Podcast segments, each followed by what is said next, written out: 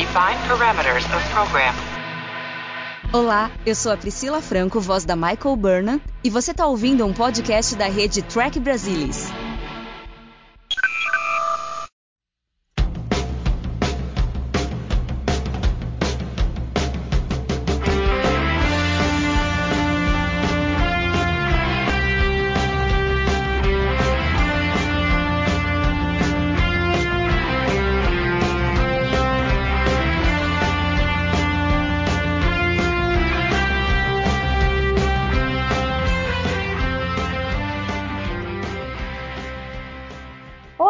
Sejam bem-vindos ao Balde do Odo, o podcast da rede do Trek Brasilis para falar sobre Star Trek Deep Space Nine, a melhor série de Jornada nas Estrelas. E hoje nós vamos falar sobre a segunda parte de The Search, o segundo episódio da terceira temporada de DS9. Agora, é, para falar sobre esse episódio, Estão aqui hoje Luiz Castanheira. Olá, Luiz. Boa noite, meninada. E Alexandre Bortolucci. Boa noite, Ale. Olá a todos, é um prazer estar aqui com vocês novamente. Bom, esse episódio ele faz a ponte com o anterior, que era a primeira parte. E na primeira parte a história era do Ira Stephen Bear e do Robert Hewitt Wolf. Esse episódio aqui também a história é dos dois, só que diferente do primeiro, onde o roteiro foi do Ronald Moore, esse daqui o roteiro é do grande Ira Stephen Bear. E a direção é do Jonathan Frakes, que estreia aqui em Deep Space Nine como diretor. É o primeiro episódio dele em Deep Space Nine como diretor, depois ele ainda vai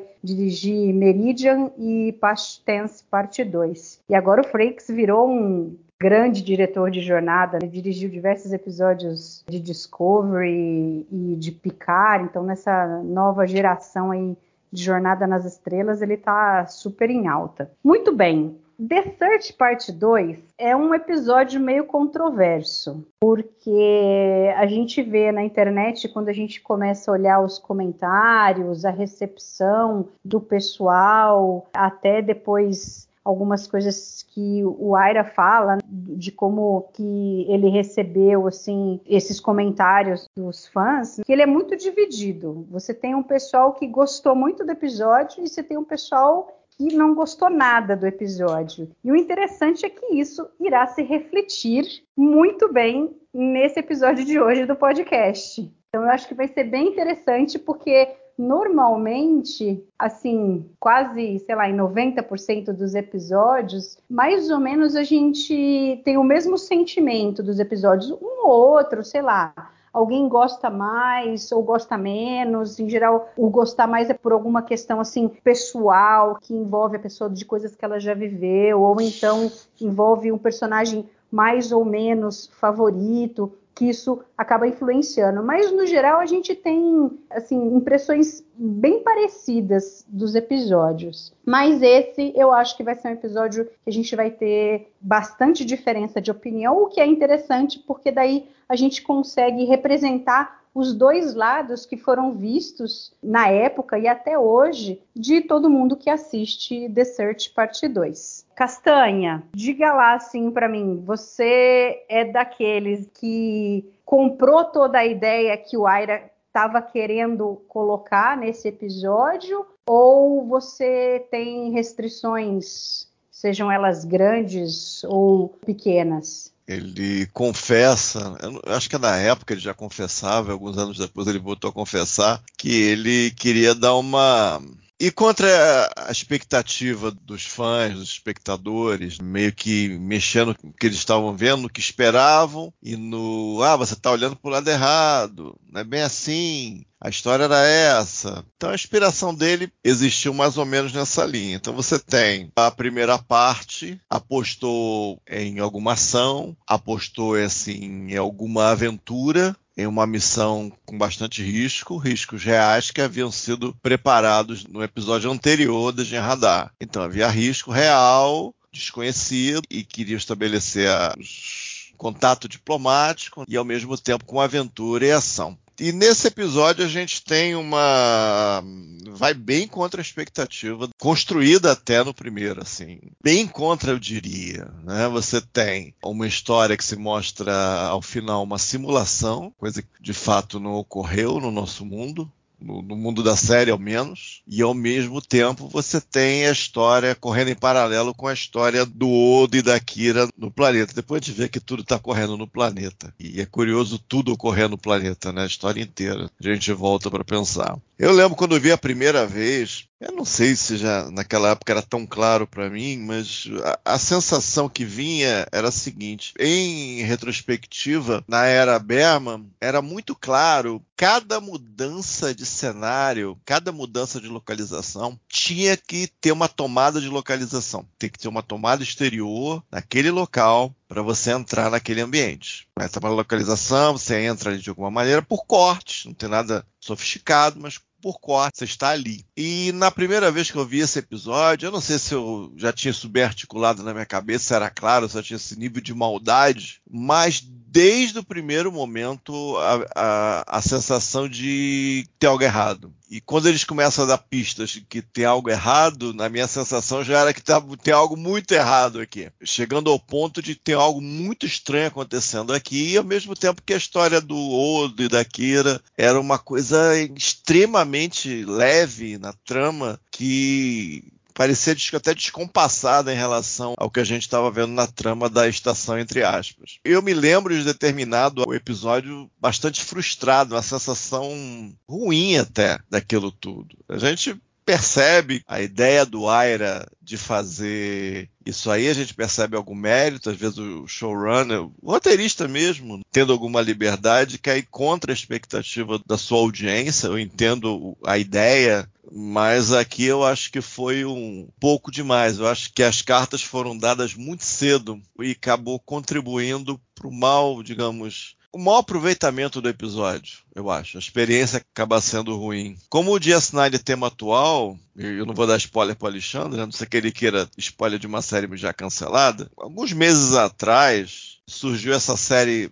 1899 Netflix. A Celeste não gosta muito de sci-fi, mas aí a Celeste é minha mulher. Mas ela gostou de ver Dark comigo. E era uma dupla de realizadores de Dark, essa 1899. A gente começou a ver no navio e tal, em 1899. Eu sei que em 10 minutos do episódio, do primeiro episódio, eu matei a história. Por causa desse negócio da tomada de localização. Do efeito caixote. Você tá num caixote. Quem te botou no caixote? Como é que você entrou no caixote? Você nasceu no caixote? E eu matei a Celeste. Eles entregaram a mão. Ela, não, você tá inventando, você viu spoiler da internet, não sei o quê. Não, Celeste. Aí eu falei, ó, oh, vai ser isso assim, assim. Aí ela, não, você tá mentindo, você tá me enganando. Aí ela viu o episódio, ela detestou a série. Ela falou, bem que você falou que era tudo uma simulação. Que droga, vamos ver outra coisa. Aí eu lembrei do The Search nesse negócio, que é um pouco traumático nesse sentido. É claro que a gente vai discutir algumas coisas em relação ao que é dito é, na história do Odo, da Kira e mais os fundadores, que são interessantes por si.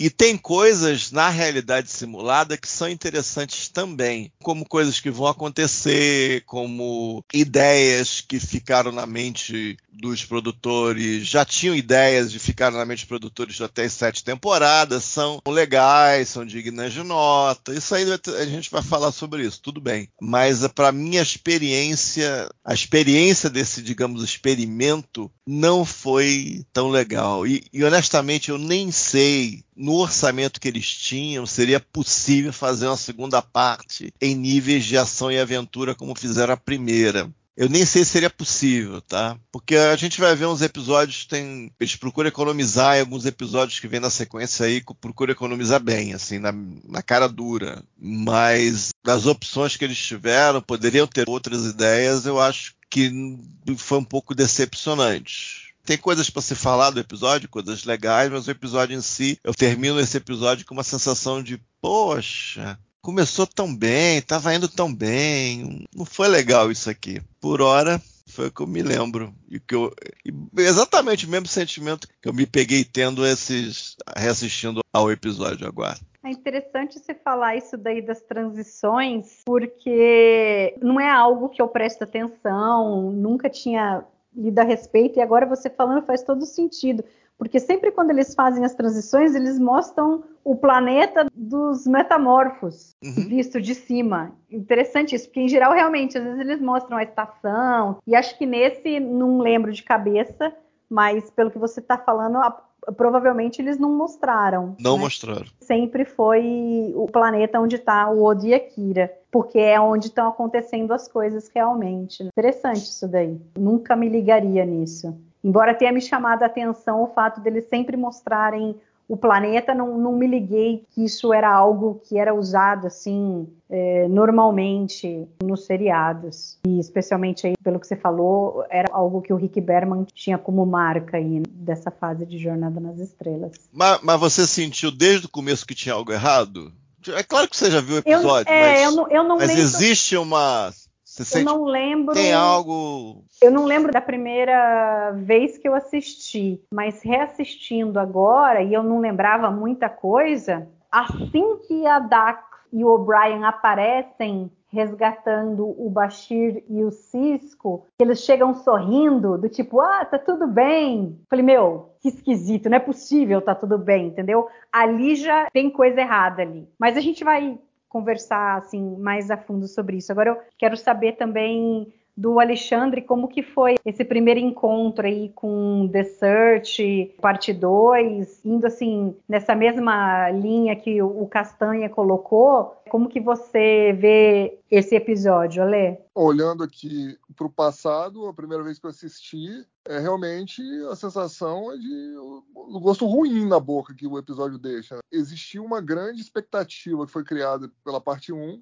e, enfim, a gente meio que se prepara para assistir a segunda parte. Né? É, apesar de não ser um cliffhanger entre uma temporada e outra, existe ali uma ansiedade de você ter visto uma história é, bastante consistente na primeira parte e você se prepara, ó, pô, vou assistir alguma coisa bacana aqui na segunda parte. Infelizmente o episódio aí para mim não conseguiu manter o mesmo nível. Acho que o roteiro é extremamente decepcionante e aí assim, a gente tem que falar. Eu critico com alguma veemência aqui outras séries de jornada, né, mais notadamente Voyager, que é contemporânea. O desfecho foi um descarado de um botão reset. Né? O primeiro de Deep Space Nine, o primeiro a gente nunca esquece. Né? E assim, acho que a escolha de subverter, enganar a audiência, né, de forma consciente aí, como o Castanho já colocou, que o, foi, né, conscientemente que o Aira quis fazer isso, com um pretexto ali de ser uma história realmente focada mais no Odo, uma história sobre o Odo, acho que não colou não, entendeu? Acho que faltou ali realmente querer fazer algo melhor. Não sei se de repente, se tivessem mais uma parte, né, se fosse novamente uma trilogia, três episódios agora no começo da terceira temporada, como foi no início da segunda, não sei sei se talvez as coisas tivessem se encaixado um pouco melhor,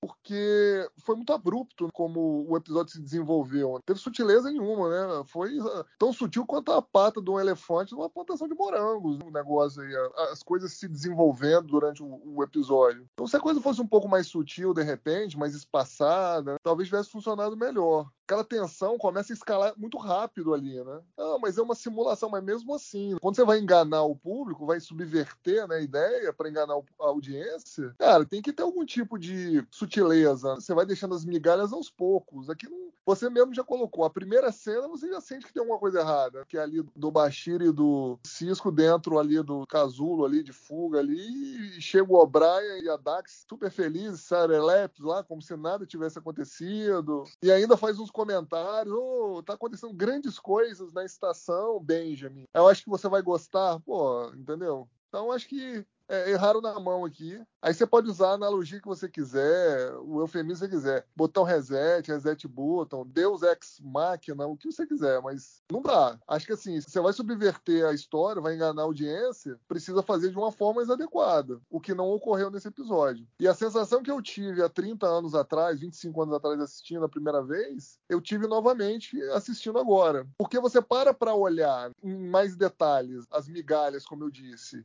e não eram migalhas, né? eram pedradas que ele estavam dando. Se você para para prestar atenção, tem esse detalhe das transições que o Luiz já colocou, tem a, a mudança não tão sutil da caracterização dos personagens, entendeu? E aí fica também, é, o negócio fica mais escroto ainda, por quê? Porque os próprios personagens tinham que perceber alguma coisa. Nessa nada sutil mudança de tom ali, no escalar da tentativa de acordo ali, domínio federação. Pô, os caras não perceberam que tinha alguma coisa errada? Se a gente começar a listar aqui tudo de errado que estava acontecendo, não é possível que nenhum personagem ali tivesse consciência de que alguma coisa eventualmente poderia estar errado. Aí você vai justificar, não, mas é porque era uma, uma simulação, eles implantaram isso no, no cérebro dos caras, enfim, pode dar a explicação que você quiser. Mas assim, eu não acho que, que tenha uma explicação crível ou plausível que possa justificar o roteiro desse episódio. Eu, honestamente, acho esse episódio com comparativo que a gente tem que fazer com a primeira parte, assim, eu acho realmente extremamente broxante esse episódio. Muito broxante. E assim, a sensação de que tem alguma coisa errada, você vai sentindo desde o começo do episódio, e você vai sentindo assim, pô, será que esse negócio, será que não vão dizer o que, que tá de errado nesse negócio? Não, cara, tá muito ruim, tá muito, tá muito falso. Tudo que tá acontecendo tá muito falso. Então, em momento algum, o episódio conseguiu me pegar. Eu acho que também, como o Castanho colocou, né, tem algumas ideias colocadas em episódio que foram proféticas para o restante da série, depois a gente pode comentar aqui. E de fato fica a sensação de que eles, infelizmente, colocaram um pouquinho o carro na frente dos bois, né? Porque teve coisa aqui que só foi ser desenvolvida lá para frente na sexta temporada, na quinta, na sétima. Então acho que aqui perdeu-se uma grande oportunidade aqui de realmente ter feito algo diferenciado no nível mesmo que se espera de Deep Space Nine, que a gente futuramente vai ver. Mas a decepção foi grande aqui com esse episódio. Então, ao contrário de vocês dois, eu totalmente comprei o que o Aira estava querendo colocar com esse episódio. Eu acho que ele é tão bom quanto a primeira parte, se não melhor. E é interessante que daí, quando eu assisti e, e aí comecei a ver Falei, puta, isso é muito bom. Aí comecei a escrever, não, isso é muito bom também. Aí passou o teaser, aí passou a primeira parte. A segunda parte, falei, meu, mas aonde que é raro que esse episódio é tão ruim assim? Que eu já tinha lido alguns comentários e aí já tinha também tido um, um, um pré-spoiler aí com o Alê e com o próprio Castanha, porque é, eu já tinha lido o GDE do Castanha, já tinha lido o GDE do Jammer, que é um cara que é, é muito conhecido no meio dos Niners, né, com os reviews dele, da série toda. Eu falei, meu, não, não, não é possível, não tô vendo o mesmo episódio. E aí depois, com calma, eu fui lendo todos os comentários, né? E, e assim, eu consigo entender muita coisa do que foi colocada, do sentimento das pessoas que não gostaram do episódio, do porquê disso, mas ao mesmo tempo eu consigo enxergar motivos para os quais aquilo estava acontecendo, e aí me fez olhar o episódio de uma maneira diferente e gostar muito dele. Eu realmente eu assisti hoje de novo, falei, não vou assistir de novo, porque a primeira vez acabei escrevendo muita coisa, muitas das falas e tal, mas nesse eu foquei mesmo em assistir o episódio. Tem algumas coisas que poderiam ser melhores? Talvez. Eu até fiquei pensando nessa coisa que o Castanha já até tinha comentado na parte 1, de que talvez pudesse ter sido uma trilogia. E eu falei assim: ah, será que se eles de repente revelassem mais cedo que isso era uma simulação nessa parte, né, que acontece na estação fake é, e colocassem outras simulações, talvez fosse algo interessante, talvez que valeria um terceiro episódio. Mas eu acho que é, eu vejo o, o lado do Aira não era esse o objetivo, não era o objetivo do episódio, diferente, por exemplo, de Whispers, que ele tem um, um, sentimento meio parecido nessa parte aí da simulação, de que os personagens tinham que descobrir o que estava acontecendo. Eu vejo que eles queriam que a gente visse que tinha alguma coisa errada e ficasse tentando entender o que estava acontecendo que estava errado. Acho que nunca foi o objetivo deles com que os personagens percebessem que estava errado. E eu acho que assim, no olho do furacão de tudo que estava acontecendo ali, eu acho crível as reações, principalmente do Cisco, que é o foco ali, que é quem está ditando ali, né, a, ação, é, de que muita coisa que ele está vendo acontecer ele imagina que a federação faria, já está na cabeça dele, porque obviamente os fundadores pegaram parte do que eles viram na cabeça eh, de todos ali, das expectativas que eles poderiam ter para cada situação, mais a situação que eles queriam submeter eles para poder ver a, a, real reação deles. Então, eu vejo que muita coisa ali, a gente depois pode falar em mais detalhes, mas eu vejo que tem muita coisa que você fala, meu, isso poderia muito bem estar tá acontecendo. Mas ao mesmo tempo, dado que eu vejo que a maneira como a federação está agindo nessas simulações, ou nessa simulação, tem interferência dos fundadores, porque eles estão impondo as ações para ver a reação, obviamente que tem muita coisa que depois, na realidade, não seria. E aí é legal a gente ver os paralelos depois de várias dessas coisas, quando aconteceram na real, como é que foi que a federação reagiu, como o Cisco reagiu. Então tem coisa que o Cisco reagiria de maneira diferente, porque é uma federação reagindo de uma maneira diferente, de uma maneira real, digamos assim. E aí tem a parte do Odo, da descoberta dele, do povo dele, de onde ele veio, que ele consegue obter algumas respostas. E isso é fundamental para o resto da série e para o personagem, tudo que a gente vê aqui. E tem coisas que a gente vai ver até o final da série. Então tem muita coisa importante nesse episódio, principalmente nessa parte do Odo, que a gente vê quem são os fundadores, como eles são. Pelo pouco que a fundadora aparece, dá para perceber várias características aqui deles e que justifica muita coisa que acontece depois. Então eu achei assim muito bom o episódio, gostei muito, muito mesmo. E acho que tem muita coisa legal para ser discutida, independente de você gostar ou não do episódio, porque a gente vai ver coisas aqui que vão acontecer em vários outros episódios para frente. Agora eu entendo esse sentimento. É difícil a gente mudar a percepção do episódio quando a gente vê a primeira vez. E se ficou uma sensação ruim, eu entendo que é difícil mudar isso. Porque daí tudo que você vê ali, você às vezes não consegue ver o lado bom de algumas coisas. Mas é legal a gente conversar e, e, e tentar entender um lado e o outro, não numa tentativa de convencimento, porque eu acho que é muito difícil quando você tem uma impressão assim de você mudá-la de forma radical. Mas para um identificar o, como que o outro está pensando. Eu acho legal essa diferença de opiniões. Eu acho que é muito rico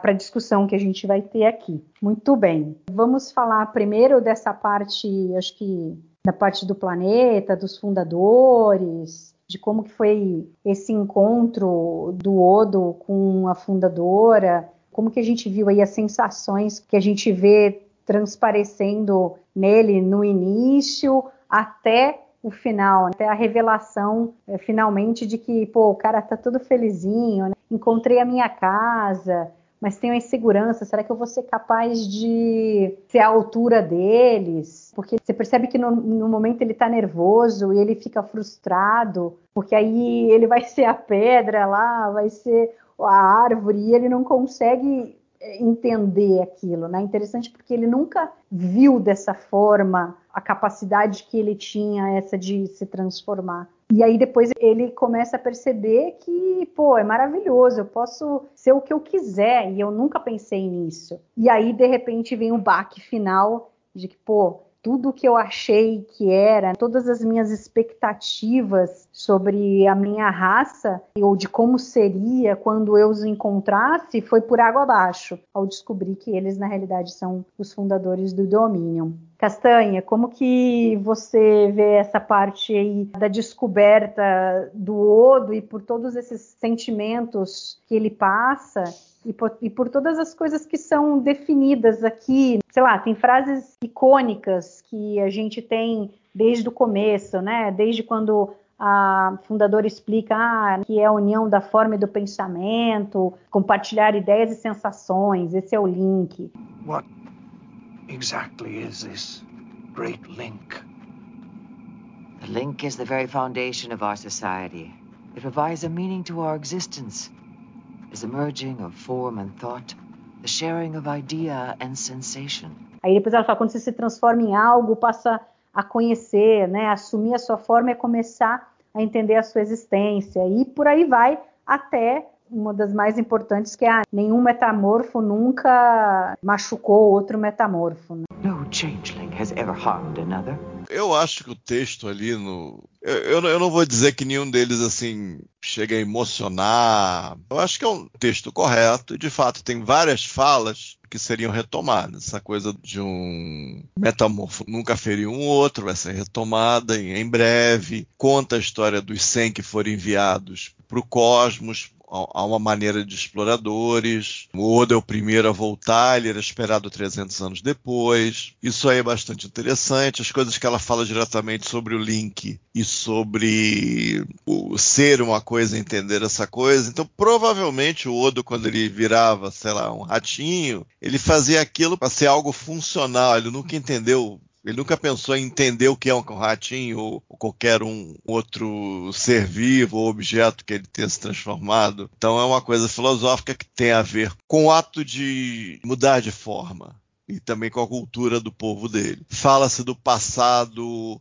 que eles eram perseguidos, que é uma história que dá pra gente eh, conectar com o Vortex, eu imagino, o Shadow Play eu não sei, mas o Vortex provavelmente dá para conectar ali essa coisa de que eram perseguidos e tal, alguma coisa que passou de boca a boca. É, não, não, fica muito claro a idade deles, a idade média ali do Link, mas se presume que eles vivem muito tempo. Será que eles morrem de causas naturais? Eu também não sei, mas eles vivem muito. Isso dá a entender também. Tem várias coisas. É, é ele parar com a Kira ali não foi um plano, foi um acidente que eles estavam juntos ali na navezinha, eles estavam juntos, eles lutaram, foram para a navezinha e eles caíram ali mas ela, a fundadora pode ter percebido uma coisa quase que imediatamente. Além de que, para fazer a simulação, ela tinha que ter informações. Então, provavelmente ela tinha informações da Kira e do Odo, da mesma fonte que ela tinha informações sobre os outros personagens, muitos dos quais que não estavam sequer na Defiance. Então, ela tinha informações, ela não teve acesso por leitura de algum dispositivo que leu a mente deles. Eram dados, ela alimentou algum tipo de inteligência artificial ali para gerar aquela simulação.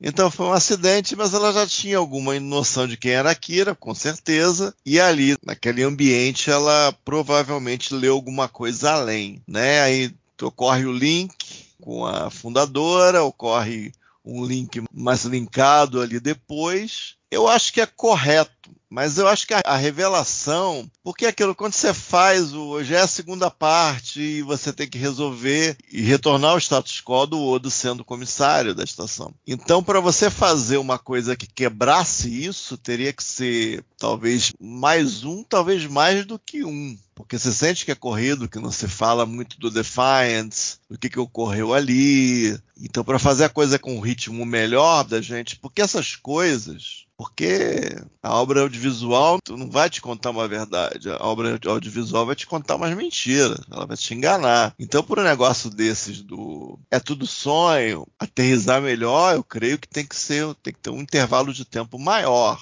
para as coisas irem acontecendo, os desconfortos e as coisas esquisitas que o espectador vai descobrindo tem que acontecer de uma maneira mais paulatina. Então, o final, para ter essa resolução e voltar ao status quo, eu acho que porque eu acho que ali no final é, eu acho muita informação. Eu acho que os atores fazem o melhor que eles podem fazer, mas eu acho que ali no final é muita informação, porque talvez tem muita informação ali naquele ambiente. Tem a simulação, tem o, o Vortas passando pro fundador, tem o Gemadar, aí tem a fundadora, eles todos estavam ali o tempo todo. E talvez a decisão do outro talvez tivesse sido beneficiada de uma coisa mais focada na decisão. É claro, não chega a ser o ponto da tragédia, mas seria um ponto daquela coisa irônica que a raça que tanto buscou é justamente a, os fundadores do domínio que já estão com uma fama péssima mesmo tão cedo na série porque já tiveram experiência do Shadowplay, ouviram ali daquele episódio buscando refúgio em DS9, então ele já tem uma fama ruim, bem ruim. É, a Nova Major, que foi, foi Isso.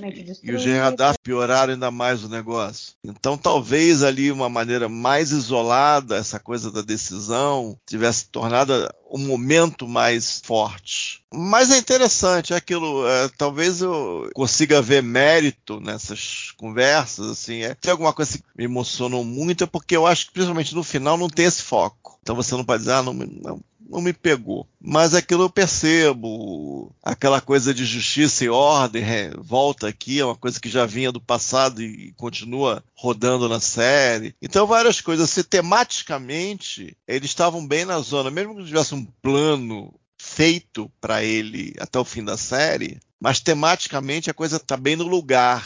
Tem nada aqui, nada muito aqui, muito aberrante aqui. A impressão que dá às vezes é que a Kira está um pouco complacente demais. Talvez ela tivesse se mexido mais rápido, eu imagino. Mais rápido e de maneira mais aguda ali no planeta. Mas as trocas do Odo com a fundadora, eu sei, eu acho interessantes e eu acho que o final é, dessa história é prejudicado pela coisa abrupta também de ter que ter um. Ah, semana que vem tem outro episódio, é outra história, gente. Não dá não. Tem que tem que resolver isso aí de alguma maneira. Aí a fundadora fala que vai visitar o Odo, eventualmente visita. Tem várias coisas que a gente vê que acabam se tornando semente para outras histórias mas eu fico com aquela coisa de que foi apressado para a gente retornar aí para semana que vem num outro tipo de história. E eu acho que isso aí é uma pena. Eu acho genial a história. Ah, ele buscou tanto povo, chegou lá, descobriu que eles eram os fundadores do domínio. Legal. Essa história é boa. Eu prefiro essa história de que os fundadores são uma raça prima da raça do Odo. Então, eu prefiro que sejam os próprios legal. Mas o momento dele falar, não, não, eu já tenho um link aqui, eu vou ficar lá e tal, eu acho que carece de foco. Então esse momento, como realizado em tela, não é tão legal quanto a história que o torna verdade é interessante. Se é que eu estou sendo claro. Mas é, é, a sensação que me dá essa história aí do Odo no planeta aí dos fundadores. Eu gosto muito dessa cena da justiça e da ordem. E desde que a gente começou a fazer o podcast e eu comecei a olhar com mais cuidado algumas coisas, e, e eu falei isso algumas vezes, que o Odo vê a justiça, mas na realidade não é a justiça que ele está procurando, é a ordem, né? É o, é o que a gente fala assim, ah, é, é, ele não sabe, mas isso vem do que a gente vai ver dos fundadores lá, pra, lá na frente, dessa necessidade deles trazerem a ordem ao caos. I've devoted my life to the pursuit of justice. But justice means nothing to you, does it? It is not justice you desire, Odo, but order the same as we do. And we can help you satisfy that desire in ways the solids never could. Mas o Odo não vê isso porque ele não cresceu com a perspectiva, com a visão dos metamorfos. Ele cresceu com a visão dos sólidos. Então, para ele, ele enxerga essa ordem como justiça, mas ao mesmo tempo você vê que é uma justiça um pouco deturpada, porque você vê que ele. A gente fala né, que às vezes ele é meio fascistão, que ele quer passar por cima de algumas coisas, que ele se deixar, ele não, Cisco, deixa, se vocês deixassem, a federação deixasse eu trabalhar do jeito que eu queria aqui, estava tudo certo na estação, nada teria de problema. Então é, é, interessante isso daí, eu gostei muito. A hora que ela fala assim, né? Eu não lembrava dessa cena, e ela fala: não, que você deseja não é justiça e sim ordem como nós. Eu falei, nossa, mas é, é muito perfeito isso. Então eu gosto muito disso daí. Agora, eu acho que tem uma coisa que a gente. Antes, vou passar a bola para o Alê, depois eu comento essa parte do final também, da escolha do Odo escolher embora, que obviamente era claro que precisava ser dessa forma, mas acho que talvez uma coisa que seja meio unânime, bom, tem sido unânime em todos os episódios que o Auberjonois está, é como ele é bom como é assim, como ele é fantástico. Acho que tem duas cenas assim para mim que são maravilhosas. Uma delas eu acho que é a hora que fecha ali o teaser, que ele fala assim: "Ah, eu estou em casa", né? Ele faz uma carinha assim e tal, meio contemplativa, e ele abre um sorriso assim olhando para Kira. Nossa, é, é muito boa essa cena. E a outra é quando ele chega, que ele tinha é, incorporado aquele abutre, né? Tinha acabado de voar, e a hora que ele mostra aquele gesto corporal dele, de como ele se sente voando e tudo mais. Nossa, eu acho, um, eu acho o Bergeron um fenômeno. Acho que é difícil. A gente pode ter várias restrições em relação ao episódio, mas acho difícil não ver o quão bom ele é, o quão bom ele, ele consegue demonstrar e passar assim essa sensação que ele está tendo, todas essas sensações e sentimentos que ele passou enquanto ele esteve no planeta. Ale, e você, como é que você viu essa parte do episódio, de todas essas coisas icônicas, que a gente viu muita coisa acontecendo depois nos episódios seguintes, até o final da série? Não, eu acho assim, algumas sementes foram plantadas nesse episódio que dariam frutos para episódios futuros, até para as temporadas.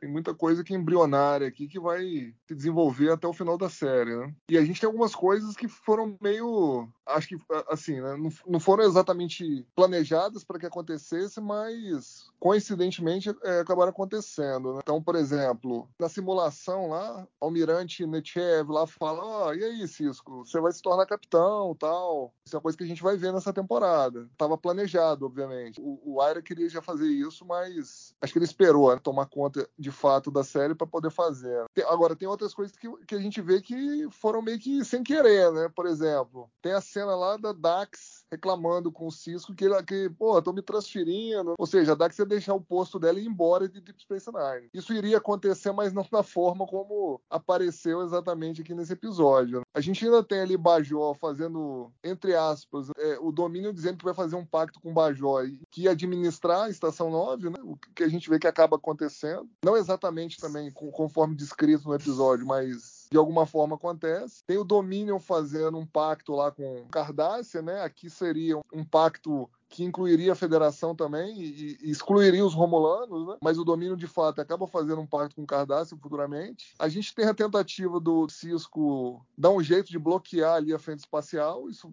eventualmente vai acontecer também. E tem uma coisa que é um pouco mais velada e vai acontecer nessa temporada, né, um desenvolvimento de uma trama. Se esse episódio serve para alguma coisa, é para mostrar que, que, os fundadores do domínio é ardiloso. Né? Então, o que a gente eu, não sei se vocês tiveram a mesma percepção que eu, mas, por exemplo, naquele episódio The Alternate, que eles vão visitar um planeta, que tem lá um, um totem lá no planeta, e tem um gás tal, que contamina lá o Odo, e o Odo vira um, um monstro lá, o que quer que seja. Naquele podcast eu perguntei, né? Pô, será que os fundadores não estavam nesse planeta e, e, deixaram por causa desse gás que causava efeitos deletérios neles? Porque nesse episódio aqui, eles deixam os sólidos saberem onde fica o planeta natal deles. E a gente acha que isso foi um erro estratégico. E na verdade, a gente mais para frente vai descobrir que não foi bem assim. Tipo assim, eles acabou sendo acidental, vamos dizer assim. É. Eles deixarem o, o, os sólidos saírem do planeta, mas isso eles acabaram fazendo bom uso disso, de alguma forma. E tem uma outra coisa que eu acho que assim, né, que a gente pode fazer uma analogia, considerando o que a gente descobre do Dominion nesse episódio, e que depois a gente viria descobrir futuramente na série, é que o Dominion é meio que uma analogia com a Alemanha nazista. Então, por exemplo, se você fizer um paralelo do tipo de ressentimento que a fundadora diz que tem dos sólidos, parece um pouco, pelo menos na minha visão, um pouco assim, uma, um paralelo com o sentimento que a Alemanha tinha do que aconteceu com ela depois da Primeira Guerra, né? que teve lá o Tratado de Versalhes, tal, que ela teve que indenizar lá as outras nações que participaram da guerra e que venceram a Primeira Guerra, e que muitos historiadores dizem que foi isso que causou né, o fim da República de Weimar lá e, de fato, a ascensão do Hitler na Alemanha. E, posteriormente, a gente vai ver que o tipo de concessão que o domínio exige para ter paz é, é, meio parecido com o tipo de concessão que a Alemanha fazia na Europa nos anos 30 e nos anos 40. E depois ela começou a invadir território tal. Então, assim, na minha visão, eles fazem uma analogia do domínio à Alemanha de Hitler. E se você for pensar bem, o próprio Robert Wolf fala isso, né?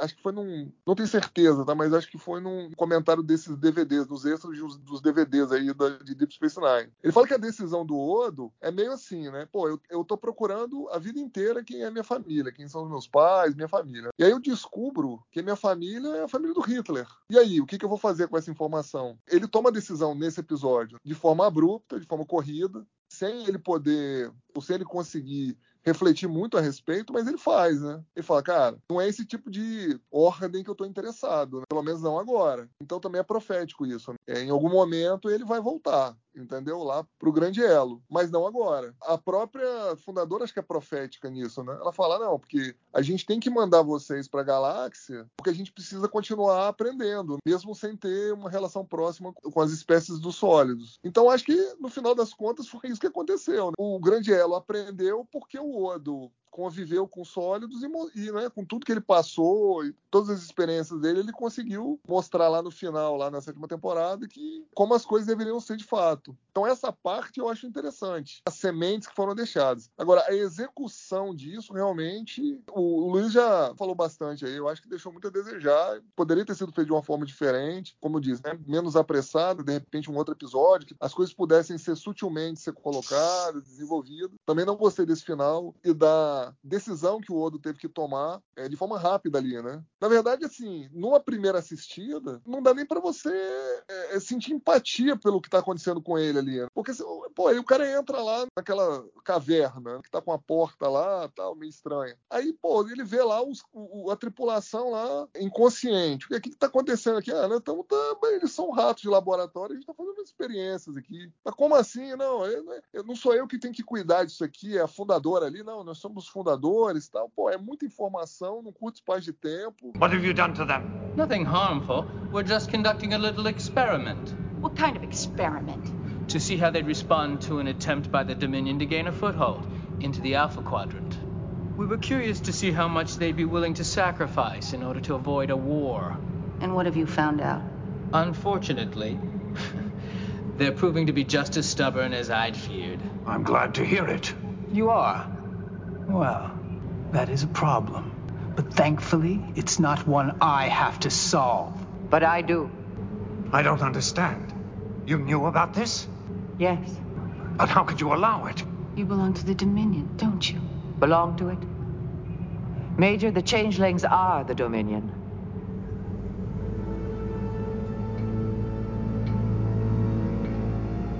You're the founders. Ironic, isn't it? Então acho que o apelo emocional que deveria ter a cena, ela infelizmente não consegue transmitir. Então acho isso problemático. As sementes deixadas por esse episódio são importantes para a série, mas a execução dele, infelizmente, na minha opinião, deixa a desejar. Deixa bastante a desejar. Deixa eu só marcar aqui. É... Tudo indica que eles estão nessa, nesse planeta planeta errante nessa nebulosa, planeta sem sistema solar, no seio dessa nebulosa. É um dos motivos para ele ser tão escuro, né? Eles tentam capturar isso de alguma maneira. Então, é, eles não ficavam saltando de planeta em planeta. Então, o que dá a entender é que eles estão nesse planeta há muito tempo. Como eles são estrategistas, são ardilosos, eles... veio o primeiro dos 100. O Odo chegou. Ah, não quer ficar? É tudo novidade para eles também. Tudo bem. Ele sabe a localização do nosso planeta. Tudo bem, a gente vai sair desse planeta. Então, que era uma ponta solta, com o decorrer da série a gente vai saber isso claramente. Eu acho que é uma coisa bem esperta. Eu quero crer que eles sabiam das coisas, mas não sabiam tudo, tá? Mas essa parte eu acho bem legal. Eu acho bem legal mesmo. Parece que foi tudo planejado. Essa Sim. parte eu acho bacana. É. E eu vou reforçar só o que eu já disse. Primeira coisa, eu não sei se tinha orçamento para fazer algo similar à primeira parte, na pegada da primeira parte. Segundo, eu não sei se havia maturidade e havia permissão para estender isso por vários episódios. Tipo, ah, o Odo vai ficar aqui e a gente vai embora.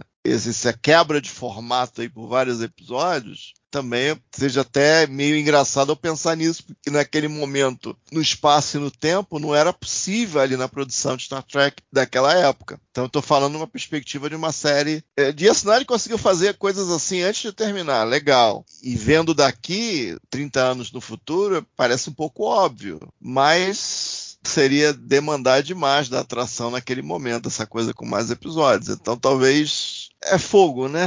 Mas eu acho que o fator compressão ali acaba não sendo legal para o segmento, eu acho. Acaba atrapalhando, seja como a gente vê a coisa da frustração de expectativas ou, ou elaboração e contra a expectativa do fã, mas a compressão eu acho que não é boa de qualquer maneira, eu acho. Mas de qualquer maneira não era série madura naquele momento para fazer algo em vários episódios e tal. Então a gente ficou com essa tentativa. Então, então Luiz, eu não, eu, não, eu não sei se eu concordo com você nesse ponto, sabe? Sobre? Sobre a maturidade da série. Vamos lá. Sim. A gente já estava na terceira temporada, o, os caras já tinham testado algumas fórmulas na primeira que não deram certo, tipo mimetizar um pouco ali a nova geração. Boa parte da produção já tinha trabalhado na nova geração, que teve sete temporadas. E, cara, assim, na temporada anterior, a gente começou a temporada com uma trilogia. Então, assim, no mínimo um formato de trilogia daria para ter sido utilizado neste caso aqui, entendeu? E o Odo ficar no planeta um episódio e meio, você acha que seria melhor? Sim, com certeza, porque aí ele vai maturando é. a decisão dele, entendeu? Ele vai pesando, entendeu? É, Pô, faz cara, sentido o cara esperou a vida toda para voltar para casa. Aí ele volta para casa. Aí chega lá tem uma notícia ruim. Não, não, então eu já tive a primeira notícia ruim, eu já vou embora. Outra coisa, a Mari colocou aí também. Tem as cenas dele lá com a fundadora que ela faz um link com ele lá. Eles Sim. dois viram uma coisa só lá. Os dois se linkam. Pô, aparentemente, pela interpretação do Albert Noir, dá para perceber que é uma coisa extremamente prazerosa para ele, é quase orgásmica quando uhum. ele faz o link com ela. Pô, o cara ia abrir mão disso assim, cara, sem ter um mínimo de reflexão, entendeu? Pô, ele não poderia ter trocado uma ideia lá com o link, pô, mas por que, que vocês são assim? Vamos entender melhor isso aqui e tal. Como tá abrupto, cara. É. Então, assim, mais um episódio daria, cara, para resolver as questões. Você faria ali a forma como a federação tá desenvolvendo ali o tratado de paz com domínio, o negócio, o negócio vai escalando, vai escalando devagarzinho. Agora, do jeito que foi, você fala comprimido, eu tô entendendo que é resumido. Os caras resumiram demais ali, né? Muita coisa foi resumida em muito pouco tempo. E aí não dá, não consegue dar o apelo dramático necessário. Outra coisa que você estava falando aí de restrição orçamentária, eu, eu, tendo a acreditar, porque assim, eu não sei vocês, mas aqueles cenários ali naquele jardim do planeta não ficaram bem feitos, não, cara. É, a gente vai falar nisso ainda. Eu vou falar Nossa, nisso. Eu, Devemos. Eles gastaram muito com efeito especial, porque você tem os metamorfos saindo do, do Grande Link, depois você tem o Odo e, e, a fundadora dando a mão inicialmente, depois tem os dois se linkando totalmente, tem o Odo vindo como um pássaro, então acho que só isso daí gastou todo o dinheiro que se tinha para fazer o episódio.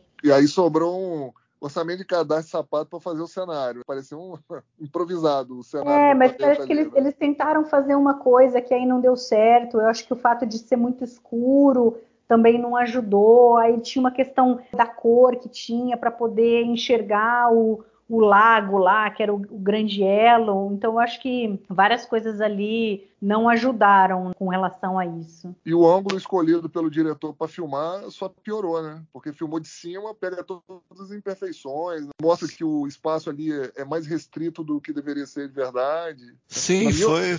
Foi Na complicado. Opinião, que era para ser, não sei, um lugar para talvez para até para aprendizado, para reflexão. Dá a impressão que não foi gasto muito tempo nisso. Se foi gasto, as ideias foram ruins. A direção de arte não salvou. É, a fotografia muito escura e o Jonathan Frakes também não teve nenhuma ideia para tentar salvar aquilo ali.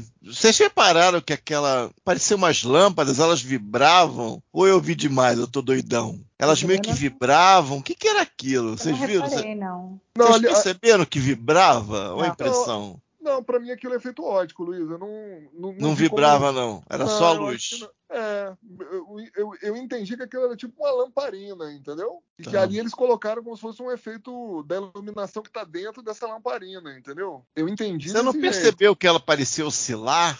Então, mas isso será que não era, é, é como diz, né, para tentar fazer um efeito de uma lamparina mesmo ali, entendeu? Um negócio meio bucólico ali, um local meio bucólico. Não, mas aumentando e diminuindo de tamanho, você não, você não sentiu isso, não? Então, mas não, pare, não parece ser um. Tipo, como se tivesse. É, não fosse uma iluminação artificial, e sim uma iluminação natural, tipo, como se tivesse fogo ali dentro, alguma coisa assim. É. A impressão que eu como tive. Se fosse é algo vivo? Como se fosse fogo, entendeu? Como se fosse tipo uma vela grande, entendeu? Tá. É, acho, é acho que entendi. Acho que entendi. acho. Assim, pelo que eu entendi que eu li no Companion, assim, eles despenderam bastante tempo pensando nesse cenário e aí, a hora que foram colocar ele ali tal efetivamente, viram que não dava certo. E aí a gente sabe, o tempo que eles têm para escrever, preparar e gravar é tudo muito apertado, então eles não deram conta de corrigir essas coisas. E aí realmente isso é uma coisa que ficou ruim esse cenário do planeta. As escolhas não foram felizes ali. É, e ali o, Tá. o- faltou um pouquinho mais de malandragem do, do Frakes, né? O Frakes estava começando a carreira dele como diretor, e aí você tem que evitar alguns ângulos ali, dependendo como você vai fazer a blocagem ali, você precisa esconder algumas coisas, né? Ele não, ele tem umas cenas ali. Não, ali filha, pra, aquela cena que ele bota a câmera no alto, pô, É, ele você, faz pô, mais isso uma aquilo ali é, é né? estúdio. É um estúdio com os enfeites, sabe? É, Pois, pois é. É, a, assim. ideia, a ideia dele é interessante, porque quando ele mostra assim no alto a Kira sozinha e tal, ele quis dar uma Tá sozinha. de que ela tá Isso- sozinha, que ela tá isso é legal. isolada, tudo. Mas infelizmente o entorno ali não ajudava. Então aí o cara tinha que ter tentado de alguma outra forma mostrar essa sensação de solidão que ele queria passar com a cena. né? Agora, por outro lado, diferente Porque, ó, não, vou- insistir só nessa parte. Porque eu acho que aquela fala dela, oh, meu Deus, eu estou falando com uma árvore. Essa fala com um plano tão aberto como tá no episódio, eu acho ela muito esquisita. Porque mal você tá vendo a Kira e mal você tá vendo a árvore. Sabe? É, a árvore é eu, muito eu acho estranha essa fala. Filmada dessa maneira, entendeu? É, isso aí. Ent- Então pa- é é estranho aquilo, aquilo ali. depois ela sai saltitante assim correndo e tal. É, tá saindo daquela moldurinha ali do estúdio, né? Que tem, que tem Aham. as luzes e tal, saindo ali da ilha do que tá sendo filmado, entendeu? Entrega muito tudo, entendeu? É igual. o- Não é sei, eu não sei se foi um tapa-buraco de alguma coisa que deu muito errado. Eles tiveram que manter isso. Não sei. Sei É lá, porque- me parece assim que quebra muito a coisa de ser um- uma historinha, ser um planeta alienígena. Parece que, que quebra muito o pacto com o espectador, entendeu? É sei lá, isso. uma bobeada. Eu acho que é isso aí. por- é como você já falou aqui nesse podcast. A televisão, o cinema é a arte de enganar, né? De você mentir fingindo que está contando uma verdade. E ali, não, em momento algum, parece que o cara está tentando enganar a gente de forma crível, né? porque não fica bem feito, né? Em momento algum ali você é pego né, pelo cenário ali. Você fala, pô, os caras realmente estão num planeta. Não, não- em momento algum você acha que eles estão num planeta ali. né? É, Fala, pô, infelizmente. esse cenário não tá legal, né? Tipo assim, tá faltando, não, não ficou bem feito. Ficou aquém do que se espera de uma série que gastava tanto dinheiro na época, né? já gastava tanto dinheiro naquela época. Vocês não acharam que ficou meio com cara de série clássica, não, aquele cenário, cara? Mim, Muito, cara. muito. Fiquei pensando naquelas pedras de isopor e tal. É, As é. plantinhas, as plantinhas magrinhas. Então, então, na realidade, eles Não sei estavam o que que é pintando. aquilo. o, o original eles estavam pintando, era com muito mais cor. Uns azuis, uns rosas, que iam parecer, por exemplo, aquelas plantinhas azuis que tem lá no Decade, alguma coisa assim, entendeu? Aí eles viram que não ia funcionar a cor, não, é tudo escuro e não sei o que tal, bota laranja aí. Aí mudaram as coisas, mas era para ser uma coisa assim mais, mais chamativa. Que acabou, não, não sei se ia ser pior ou melhor, mas enfim, tem realmente um, um que assim de série clássica, eu tive essa sensação também. É, pois é. E a gente já tava falando ali de 25 anos depois, até mais, né? Que a série clássica já tinha acabado, então... Por enfim, outro já- lado, eu achei os efeitos especiais do Link muito bons. É, na, na época, eu, eu honestamente não me lembro. Eu, assim, no momento, né, que a gente está gravando esse podcast, eu já achei que está bem datado, assim, né? Infelizmente, a tecnologia eh, já foi É, o que superada. a gente né? vê hoje, né? É, o que a gente tem hoje, né? É incrível. Você faz tudo no computador maravilhosamente, é perfeito, né? É, Então não, não dá, é difícil a gente comparar. Mas assim, pensando que era para aquela época, me, me pareceu muito bom, melhor do que outros efeitos que eles fizeram anteriormente, comparando aí com o próprio Não, própria série mesmo, né? se você comparar com aquele episódio, aí é uma comparação até cruel, com aquele episódio The Dolphin, da segunda temporada TNG, que tem, vamos chamar de shapeshifters no episódio. Se você pega os morphs que eles fizeram naquele episódio, aí, os dos fundadores do outro dos fundadores é infinitamente superior. Porque eu acho mais inteligente a maneira como eles. Esse dourado, como ele vai para uma forma dourada um pouco mais abstrata e daí ele transiciona numa forma mais reconhecível, é bem mais evoluído, mas ainda eram efeitos muito caros. Não sei exatamente como era feito, é, mas não era em computador e eram muito caros, demoravam muito para ficar pronto. Então Não, não, ficou Luiz, era- caro nesse, nesse negócio assim. Não, era computador já. Eles, na verdade, Aí só para explicar uma pequena diferença entre. Era esse- computador já? Esse já era porque eles tinham desenvolvido essa técnica para o Exterminador do Futuro 2, o julgamento final, em 1991. É a mesma técnica? É a mesma técnica, entendeu? Então- O- o- obviamente é com menos requinte, com menos dinheiro e com menos tempo para fazer. Mas, é a ainda era muito técnica. caro, mas devia eh, ter muito tempo de processamento, algo assim. Sim, sim, sim.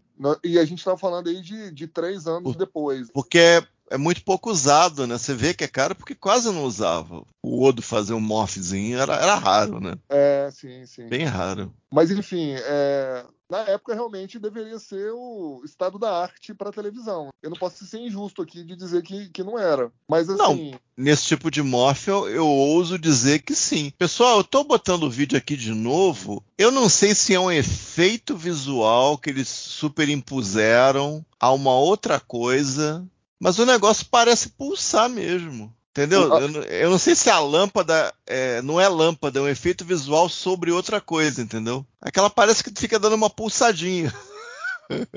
então, mas não parece que é uma vela, não? Que tá dentro da lamparina, vamos dizer assim? Não tem um efeito de lamparina, não? Para você? Para mim teve, sim. Não sei, eu posso estar meio doidão aqui, tomei muito Guaraná, mas parece que pulsa muito nessa. aquele. Como é que é? Flickering da chama da vela, da sombra. Parece que o negócio pulsa mesmo. Sei lá. Eu não sei se eles puseram um efeito visual em cima do negócio. Talvez tenha um posto, inclusive. Tá com cara aqui, olhando aqui bem. Pode ter algum efeito ótico em cima do negócio. Então, aí agora, diferente de vocês que não compraram muito, assim, acharam muito abrupto a decisão do Odo, eu gostei também dessa parte. Acho que é interessante essa coisa da realidade versus o que você sempre esperou, entendeu? Então ele tinha uma ideia, uma necessidade também, e que a gente descobre nesse episódio que realmente foi colocado no material genético dele essa vontade de voltar para casa. Então agora ele descobre que é isso, que essa vontade que ele tinha de voltar para casa foi geneticamente colocado. Aí ele tinha essa ideia, toda um, um, uma coisa do, do que seria encontrar com uma família, com a sua raça, e aí de repente ele toma um baque muito grande porque eles não são aquilo que ele esperava. Acho que pesou muito quando ele descobre de início que eles são os fundadores, então ele sabe o peso que tem isso. A fundadora não ajuda nada, porque ele fala: pô, mas como que vocês podem é, ser ok matando tantas pessoas como vocês mataram? Ah, não, é, era isso, a gente tinha que fazer isso para poder sobreviver é, a gente não liga e não sei o quê.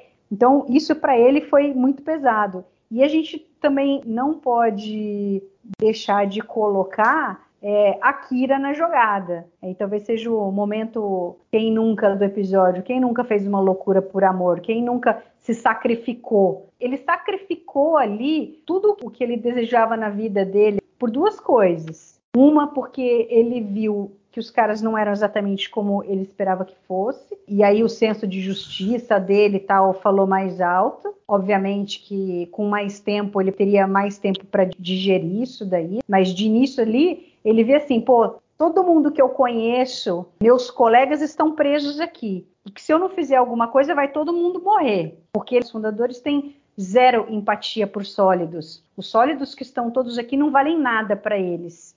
E a Kira não vale nada para eles. Então ele se sacrifica. A partir do momento que a fundadora fala assim, ó, nenhum metamorfo nunca machucou outro, ele fala, beleza, então você vai soltar todo mundo, vai todo mundo viver e vai voltar para sua casa e vocês não vão fazer nada, porque se vocês fizerem qualquer coisa que vocês fizerem com ele, vocês vão fazer comigo. E aí é legal porque a gente vê que foi uma decisão de momento e ele sofre com isso depois. Ele vai sofrer com isso depois. Ele vai sofrer com essa decisão. Vai continuar é, dentro dele essa vontade de voltar para casa e o quanto difícil é para ele viver na estação com essa necessidade de estar tá no grande elo, ainda mais depois de ter experimentado um pouco ali e não poder experimentar mais com relação a isso. E a gente viu que ele já fez outras loucuras pela Kira, veja Children of Time, por exemplo. Então, assim, para mim é muito crível ele ter tomado essa decisão. E aí legal que aí depois em The Dice Cast, a gente vê o quanto ele estava sofrendo. Então, ele mostra ali que não foi. Ele tomou a decisão, mas não foi uma decisão leviana. Ele fez um sacrifício ali. E aí depois ele vai viver com essa decisão que ele tomou. Então, mas você trabalhou para os roteiristas. Tudo que você falou aí, se tivesse sido colocado em, de alguma forma no episódio, você não acha que pareceria muito mais crível? Por mais Não, mas eu não vejo. Eu, eu não sei como eles poderiam colocar isso. Ué, você falou, ah, vai todo mundo embora. Todo mundo podia ter ido embora, ele podia ter ficado. E ele vai Mas- ficar remo- remoendo a decisão dele. Vai conversar com a fundadora, entendeu? Eventualmente a Kira vai ficar também, entendeu? Pra, Mas aí- ele. Mas aí pode ser que ele tenha querido assegurar que eles iriam chegar em Deep Space Nine sãos e salvos. Com a garantia que ele tinha de que se todo mundo entrasse no Defiant e fosse embora,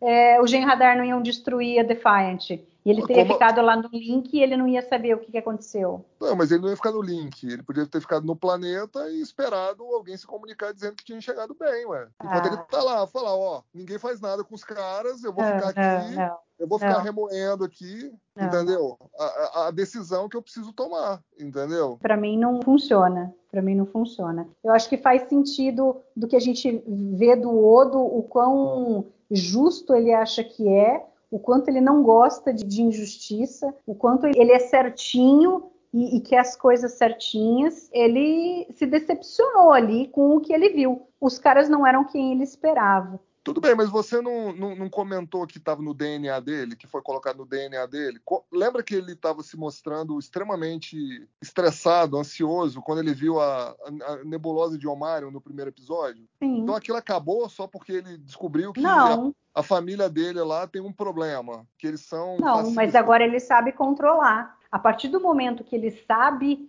que aquela necessidade de voltar para casa foi colocado ali geneticamente, ele passa a pensar: pô, mas será que eu queria voltar para casa mesmo? Será que é um desejo meu? Será que eu tô pronto? E aí é toda a história da saga do Odo, que a partir desse momento até o final da série ele começa a se preparar para realmente voltar para o Link. E a, a fundadora fala para ele logo no começo: não, você vai aprender. E aí, uma hora você vai ver que você vai estar pronto para voltar para o Link. E ele é muito racional, ele pensa nas coisas de uma maneira muito racional, o Odo. E aí, agora, eu acho que nesse momento ele pensou racionalmente: não é o momento de eu voltar para o Link. Eu vou proteger os meus colegas, eu vou proteger a Kira, que eu amo, eu preciso tentar entender o que, que significa eu ter achado a minha raça e a minha raça ser os fundadores que querem destruir o quadrante alfa, querem destruir tudo que eu conheço até agora. A visão que eles têm dos sólidos não é a visão que eu tenho, é muito diferente. E aí a gente vê que o quanto essa, essa faceta do Odo, esse fato dele ter vivido é, todo esse tempo no meio dos sólidos, dos elos que ele criou com essas pessoas com quem ele conviveu até agora, foram fundamentais para a série como um todo do que se esperava, que era ele poder trazer essa perspectiva para o Dominion, para os fundadores, e é fundamental no final da série isso daí. E aí ele pode voltar para o grande elo. Aí chegou a hora dele voltar, entendeu? Então, mas tudo que você racionalizou aí demorou mais tempo do que a decisão que ele tomou é, instantaneamente ali. E você acha isso ruim? Eu não acho isso ruim quando a gente faz a gente pensar e ficar imaginando nas coisas que eles queriam dizer. Porque Não, tem mas- muita coisa que não tem. Se, se a gente fica explicando as coisas, é, eu acho que é ruim. A gente já falou de outros episódios, não lembro agora de nenhum específico, mas assim, da mesma forma que não é bom você não explicar nada, você explicar um puta monte de coisa também não é bom. Você também pode deixar algumas coisas para serem pensadas depois. Mas, aí, mas mas deixaram tudo para ser pensado, Mário. Você que escreveu aí o roteiro das alegações. E aí, assim, não é racional. A decisão dele não foi racional, foi emocional. é, Né? ele se Então, então não foi sacrificou. É, talvez a parte da Kira tenha sido irracional, mas a, a- com relação a proteger o resto e a federação e o que ele viu ali do que são os fundadores e como é diferente do que ele imaginava da expectativa dele, eu acho que foi um pouco mais racional a, a decisão dele. Só que Então, aí, aí- aí ele deixou para depois pensar nas consequências da decisão dele. Então, então não foi nada racional, entendeu? E aí, assim, cinco minutos de diálogo entre ele, a Kira, e depois ele, a fundadora, resolveriam isso, cara. Mas enfim, tudo bem. É, é a sua visão, eu respeito. Eu só acho que faltou. Quando a gente tem que fazer demais o papel dos roteiristas, eu acho que é, o roteiro faltou o polimento, entendeu? E nesse caso aqui, foi muito rápido, foi muito abrupto tudo que aconteceu. Mas ok, beleza. Na simulação tem umas coisas legais, eu acho, assim, que a gente, vamos dizer, constantes temáticas que acabam retornando ao longo da série. Uma coisa que havia sido mencionada na primeira parte, no teaser da primeira parte, era de alguma maneira bloquear a passagem do wormhole da frente espacial, e isso aí aparece de diferentes formas ao longo da série, aparece aqui já na segunda parte, né, eles fazendo isso dentro da simulação, e aparece em Purgatory Shadow by Infernus Lights, aparece em Call to Arms e aparece devido ao próprio desejo dos profetas eventualmente em Sacrifice of Angels. É uma coisa óbvia, eles estão do outro lado da galáxia e eles só chegam ali de maneira rotineira devido à passagem. Então a primeira coisa, não, bloqueia esse troço. A gente vai morrer aqui, a galáxia vai, o quadrante alfa vai queimar, que bloqueia isso logo aí e, e os bajorianos que se virem. Basicamente, esse tema uma coisa que veio. Uma outra coisa que eu acho interessante é que você repara que é, o domínio coloca, dentro da simulação, é claro, ele coloca os cardassianos dentro da negociação e os romulanos não, e eles chamam a atenção para esse fato. Tem certeza que vocês preferem os cardassianos aos romulanos? sim, nós preferimos sim. Isso é muito interessante. Pela aliança eventual e porque os romulanos, no fundo, no fundo, eles parecem ser uma raça tão enigmática, tão esquisita, de alguma maneira uma variável tão livre que o domínio não conseguia prever muito. Eles seriam o fiel da balança, ou, ou aquilo que move o prato da balança numa disputa, e seriam in- inimigos terríveis também. Então, isso é uma coisa que se repete, é recorrente ao longo da série. De alguma maneira, os romulanos é, mexem com o domínio, incomodam o domínio de uma maneira especial, e eles têm o poder de resolver a guerra em favor do quadrante alfa. E isso é bem legal. E aí é legal porque quando a gente vai ver para frente, é exatamente os romulanos e os cardassianos que são os primeiros que o, o Dominion vai ali para destruir Sim. sorrateiramente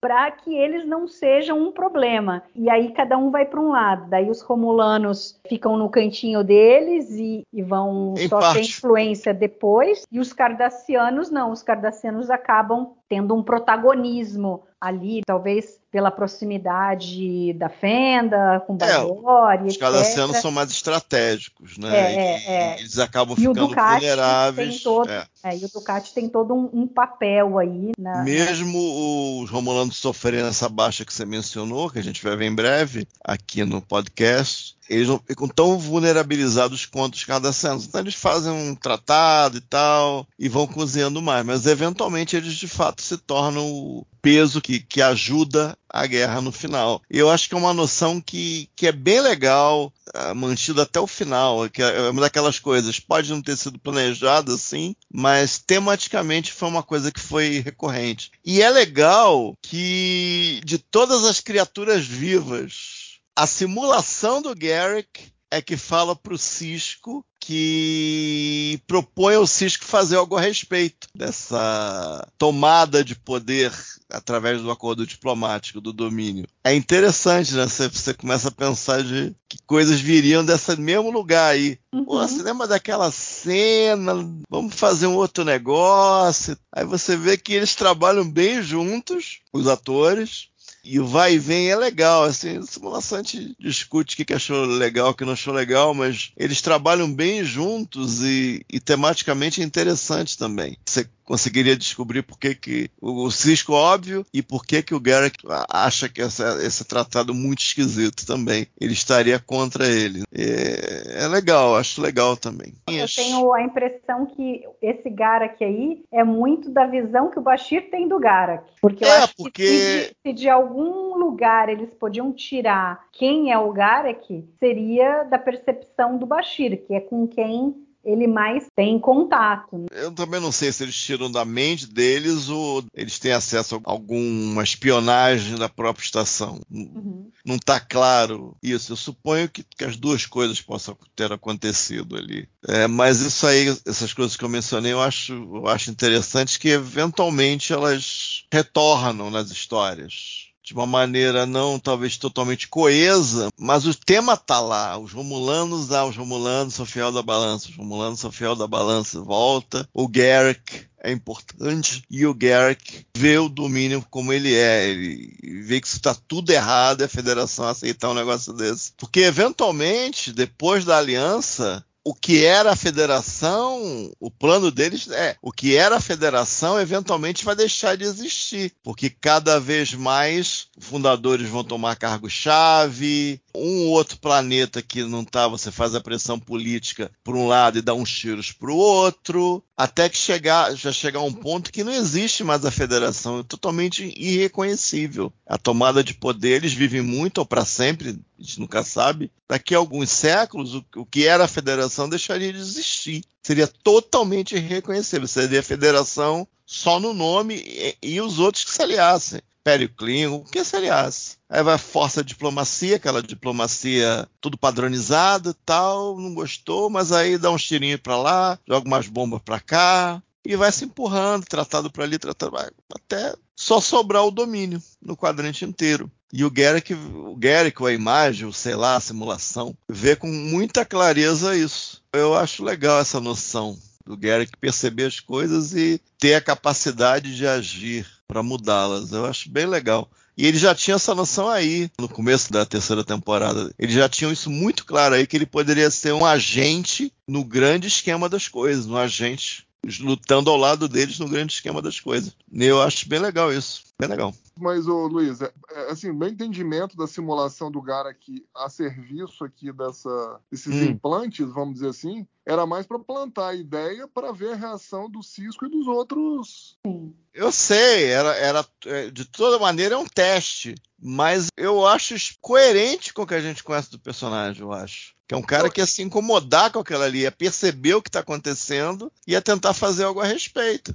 Porque a Cardácia também ia desaparecer. Então, se você pensa ele como um patriota, aí ele teria aquele interesse, nem que fosse por Cardácia, ele tá mentindo pro Cisco, que é pela federação, entendeu? Então, eu acho coerente com o que a gente conhece do personagem. Serve a dois senhores, eu acho. Ele pode estar servindo a simulação, manipulando o Cisco, mas a gente consegue reconhecer ali o personagem, entendeu? Eu achei legal por causa disso. Eu gosto do paralelo também com Bajor, que Bajor não aceita assinar o tratado com o Dominion, se alia aos Romulanos, e aí é legal que a gente vê mais pra frente que Bajor realmente não quer assinar o tratado, mas a situação é outra. Então é interessante a visão ali É, do que não, é- acontece. e acontece o Cisco que- faz uma leitura ali, porque até o momento o Cisco, embora ele seja muito protetor de Bajor, ele ainda não tinha forte o papel do emissário como ele vai ter para frente. né? Não, e eventualmente o Cisco vai falar para o Bajor não entrar na federação e assinar um Também. pacto de não agressão com o domínio.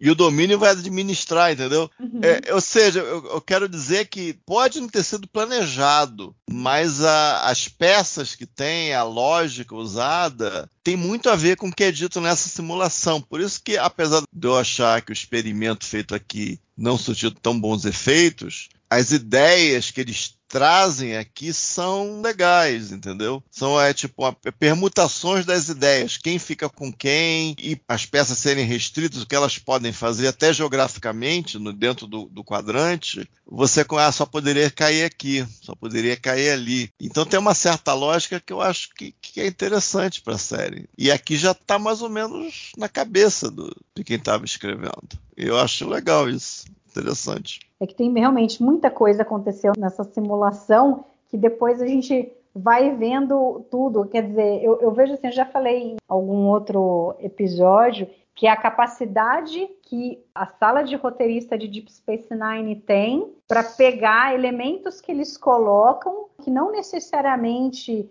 eles pensaram em, em algum objetivo com aquilo para frente, mas a capacidade que eles têm de pegar essas coisas que eles colocaram e, e utilizá-las muito bem. É.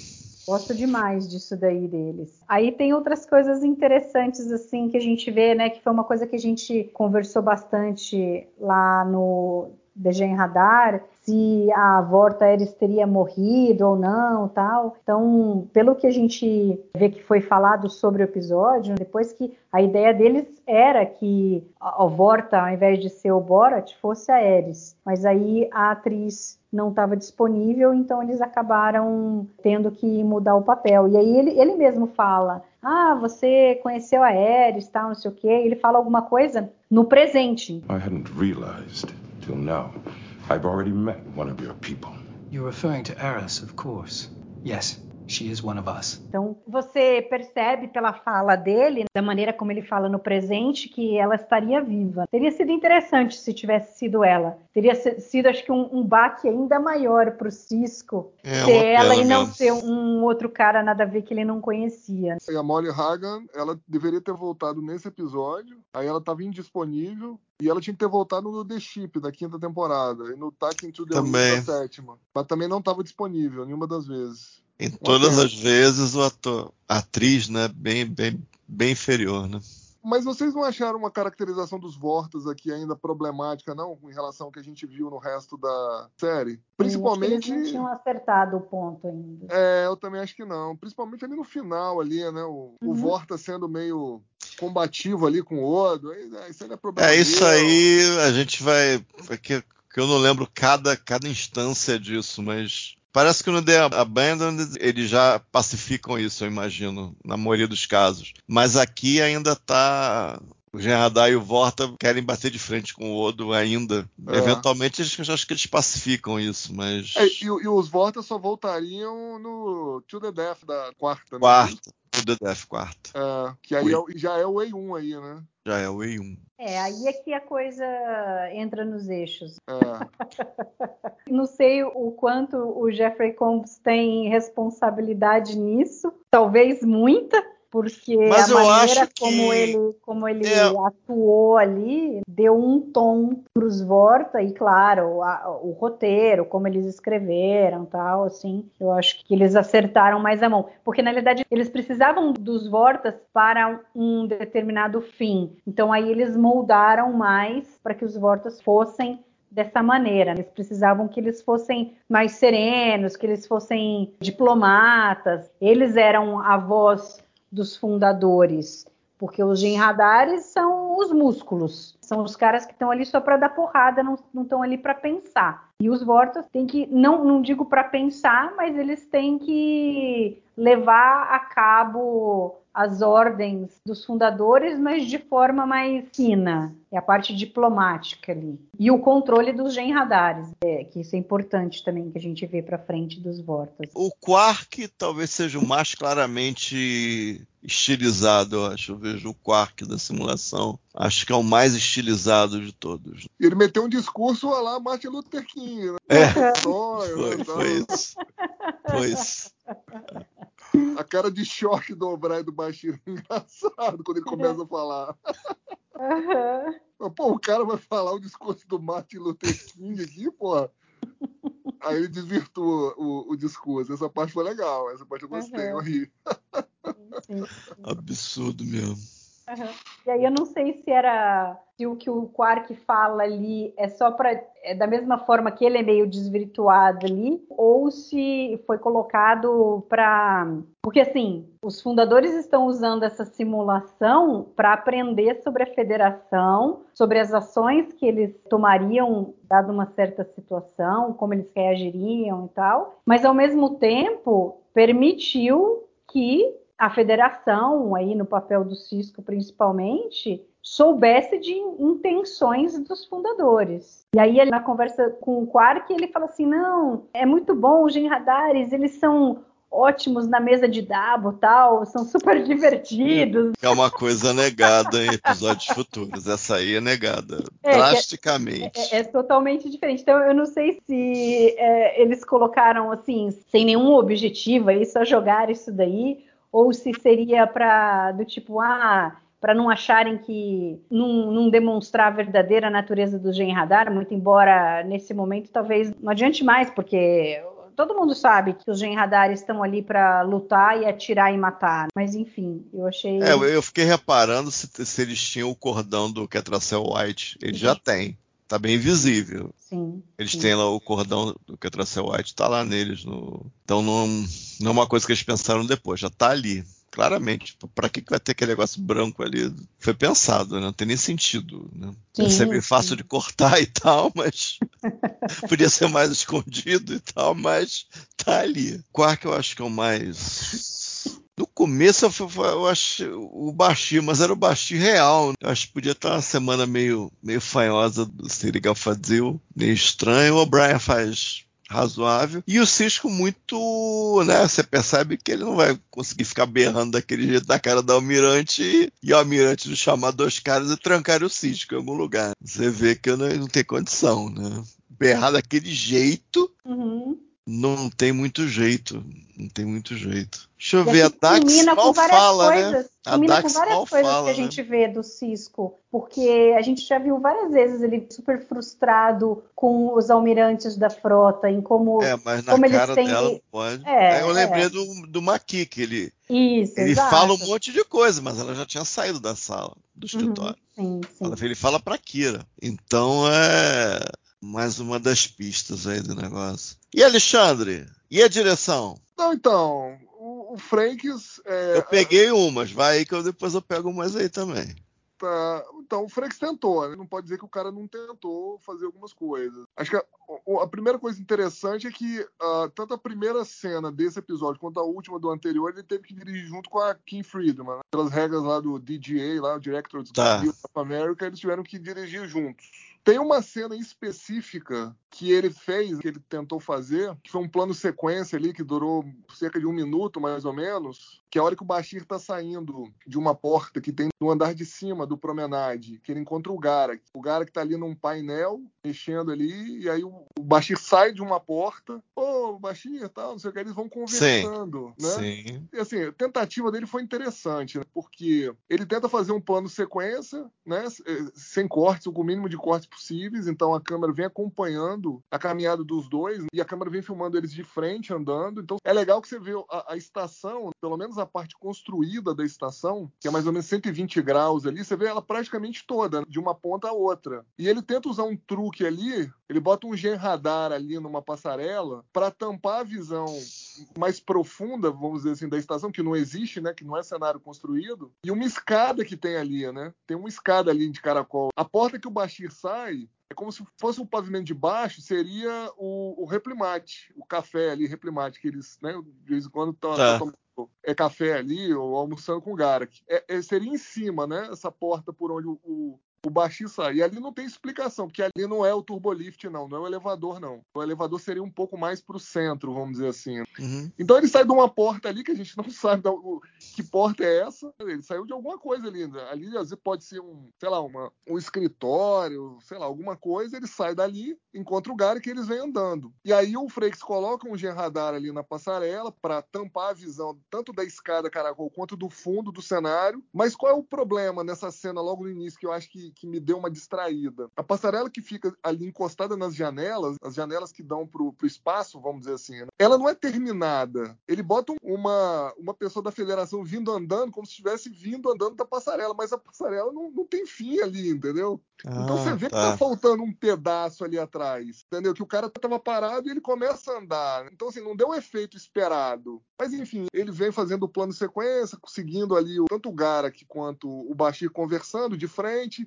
Eles dão a volta praticamente toda no segundo andar do cenário. Aí eles passam ali na frente do Quarks. E aí eles pegam a escada caracol do outro lado, que é mais perto ali da onde seria a loja do Garak. Né? Para quem não sabe, aí a loja do Garak, geograficamente, é no no cenário é onde era a escola, onde deu aquela Tá. explosão e tal. Uhum. Mas se a gente for pegar uma, entre aspas, planta imaginária da, da estação, ela seria em outro lugar, que não existe, que o cenário não foi construído. Então eles usam ali é, essa escada, né, para descer o Bashir e o, e o Garak, e aí eles encontram já no primeiro andar ali a Tyrell, né, que é a Martha Hackett, que é a Romulana, saindo da enfermaria é, com um band-aid na mão, né, dizendo que ela teve uma altercação lá com a segurança da frota, que não deixaram ela participar lá da- das negociações com o domínio. Então, assim, essa tomada né, em sequência, plano sequência do, do que o Frakes fez, eu achei bem legal, assim, a tentativa dele. E mostrou a estação, o espaço todo ali, né? o, o estúdio onde ela foi construída ali, o Promenade, é, mostrou praticamente de cabo a rabo ali. Então essa parte foi legal, eu achei bacana. E ele fez um corte só, num plano de sequência de quase um minuto. Aí, plano de sequência é quando não tem cortes, ou tem o mínimo de cortes possíveis. Mas- Então, assim, ach- achei legal. Ele O corta Fra- quando eles descem. Ele corta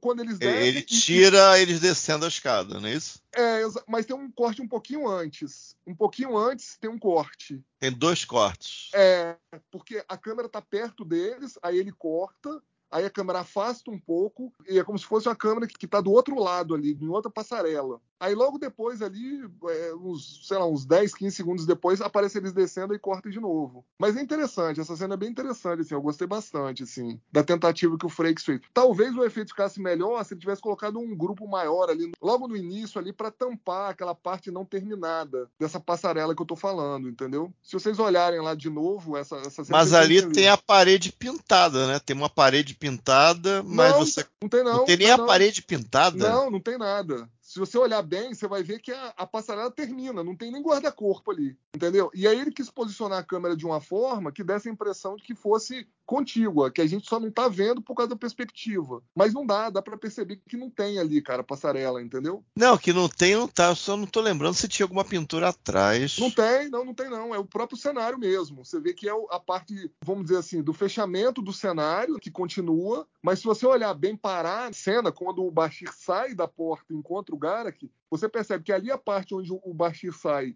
já existe uma parede falsa que não tem nada, Tá, é isso. entendeu?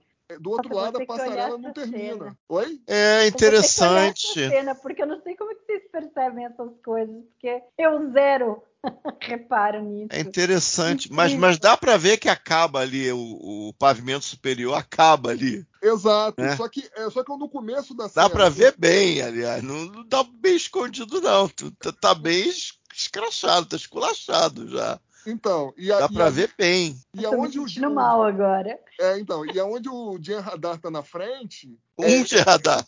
é um Jen Radar, exatamente. Ele tá segurando assim no guarda-corpo e ele é servindo como se fosse de, de bloqueio do, do restante da visão da estação em perspectiva. E também da escada, porque ali tem uma escada, como eu disse, né? Caracol ali. Porque ali a lógica seria o seguinte: o Bashir é, sair dali daquela porta, pegar o lugar aqui e descer nessa primeira escada, entendeu? Que seria mais perto. Mas ele não, ele dá a volta na estação inteira para descer lá do outro lado, na outra escada, entendeu? Aí ele fez isso de propósito, obviamente, né? Pra gente poder ver o cenário todo, para fazer um plano sequência da conversa dos dois. Tá imitando ali o Martin Scorsese em Goodfellas, né? Uns bons companheiros, a cena lá do Copacabana, que o Ray Liotta vai entrando lá com, com a namorada dele lá no restaurante. E lá o Copacabana. Martin Scorsese faz a mesma coisa. Ele dá a volta inteira na cozinha sem precisar, entendeu? Se ele tivesse pego lá um caminho normal, ele ia sair rapidinho lá no salão de mesas. Aqui o Frakes faz a mesma coisa. O cara era para ter descido na primeira escada. Ele não desce na primeira escada. Ele dá a volta na estação inteira para descer na última escada disponível, entendeu? Então, assim, essa cena eu achei bem legal, assim. Tudo bem, a execução não foi tudo aquilo que se esperava no começo ali, mas, cara, foi uma filmagem que ninguém teve coragem de fazer até esse momento, entendeu? E o Frakes teve coragem. E o Frakes gosta desses planos sequências longos. Quando ele filmou First Contact, ele fez lá um, um plano sequência da, da Rainha Borg lá tal. E ele fala nos comentários do DVD que ele filmou um plano sequência único, só que os caras cortaram. Precisava botar um efeito especial lá, sei lá por que eles cortaram. Ele falou, mas eu filmei tudo. Se você pegar lá o copião lá original, é um plano sequência inteiro. Eles que cortaram a, a revelia do que eu fiz. Então, assim, o Frakes tentou. Tem aquelas, né, aqueles ângulos que ele usou lá no planeta, que eu não gostei, porque dependendo do ângulo que você usa, se o cenário não está bem resolvido, o efeito especial não está bem resolvido, o negócio fica pior, você tá filmando de cima, então você tá mostrando todas as imperfeições. E de forma geral, ali, as outras cenas que ele fez, né, os diálogos, acho que ele conseguiu ali, com alguns closes ali, transmitir atenção, né, principalmente no Cisco ali, entendeu? Então, assim, não foi a melhor direção que a gente já viu, mas é, foi muito melhor do que muito diretor já fez em Deep Space Nine, né, Robert Legato, Paul Lynch, Nossa. etc, etc. Eu dou nota 7, vamos dizer assim, para ele aqui nessa direção, entendeu? Ele, ele cometeu as falhas dele, mas ele tentou, né? Ele tentou fazer alguma coisa diferente. Gostei desse plano sequência dele aí. Gostei de algumas filmagens que ele fez ali de atores ali, né, nos diálogos. É, então, nota 7 aí pro seu Jonathan Frakes aí na direção. Olhando aqui,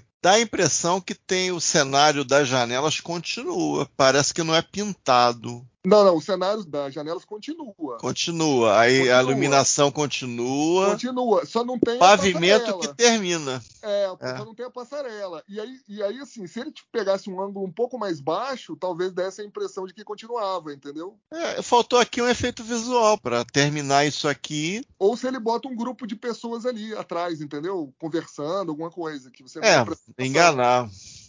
Um efeito visual aqui para casar o construído com o imaginado. Mas o jeito que está aqui, se a pessoa está prestando bastante atenção na imagem, ela vai ver que o negócio termina ali. Pô, o cara tá, ele bota o cara para andar para frente, mas não tem pavimento, pô. É, fica meio estranho, né? O cara tá vindo do De onde nada, que esse né? cara tá vindo? Ele foi teletransportado ali, né? E fica estranho porque ela gira e as janelas estão inclinadas, entendeu? Então ele acaba a ilusão de que o negócio vai virando e vai casando com as janelas fica comprometido. Então fica desca... o pavimento fica descasado com a janela que está lá atrás. É, então fica é. tudo muito estranho mesmo. É. É. Eu achei, eu achei legal, achei bem inferior a da Kim Friedman, acho que a Kim Friedman foi muito superior. Esse episódio também, em outros aspectos, é mais bem resolvido. E tem coisas que eu achei ruim. A morte, entre aspas, da Tiru, eu achei muito estranho. O jeito que ela morre e o jeito que o Cisco joga ela em cima do Gary, que parecia uma boneca. Sei lá o que, que houve ali, se era um dublê, se era um boneco de pano, não sei bem o que, que houve ali. A morte, entre aspas, do Ed, a morte não, a, o tonteio, né, o, o sedativo do Garrick, eu achei estranho também, logo na sequência. E o Cisco, quando sai da cela, ele fala, ah, você espero que vocês tenham certeza. A cena é de um jeito que eu não tive certeza se ele estava falando é, espero que tuas armas estejam prontas, algo assim. Eu não sei se ele tá falando com a Dax, sabe, do lado dele. Se ele tá falando com o Guerra, que tava vindo na frente, se o Bastia que tava mais perto. Eu não sei bem para quem ele tava falando. Eu achei meio esquisito. Eu acho que o Brooks, às vezes, ele tem uma coisa assim, que ele olha meio pelo infinito quando ele tá falando. É, mas pra montar isso aí. É uma, é uma característica dele, assim. Eu vejo que tem várias vezes. Sim, sim, sim. Você fica na dúvida para onde ele está olhando. Né? É. Na verdade, ele não está olhando para lugar nenhum mesmo, ele está olhando meio que para o infinito ali. E isso aí eu também achei, achei um pouco esquisito. Tem algumas ideias legais na cena que o Cisco entra para falar com o Borath e a Nietzsche. Eu acho legal como, como. Não, a cena anterior com o Vorta, como ele circunda o Cisco. E nessa cena que ele entra com os dois no quarto, como ele coloca a câmera no rosto do Cisco, eu achei interessante também. Mas, honestamente, lembrando da direção do episódio passado, eu achei pior. Mesmo tendo algumas ideias legais, esse plano aí longo é, é interessante e mais algumas coisas, mas a da Kim Friedman foi melhor. É mais memorável. É verdade, é verdade. A Kim Friedman, nesse momento, era mais diretora do que o Jonathan Frakes. Lembrando né, que o Jonathan Frakes é que estava dirigindo, acho que o quarto episódio. Ele tinha dirigido antes desse Sub Rosa. Simplesmente Sub Rosa, da nova geração. Acho que, ele, acho que ele até dirigiu uma da, da TNG, não? Acho que dirigiu até mais. Deixa eu ver aqui. Vai falando aí que eu vou olhar. Vai falando aí. É, só, a gente só tem que, tem que ver, teria que ver como que a Kim Friedman iria, o que, que ela iria fazer com aquele planeta. Né?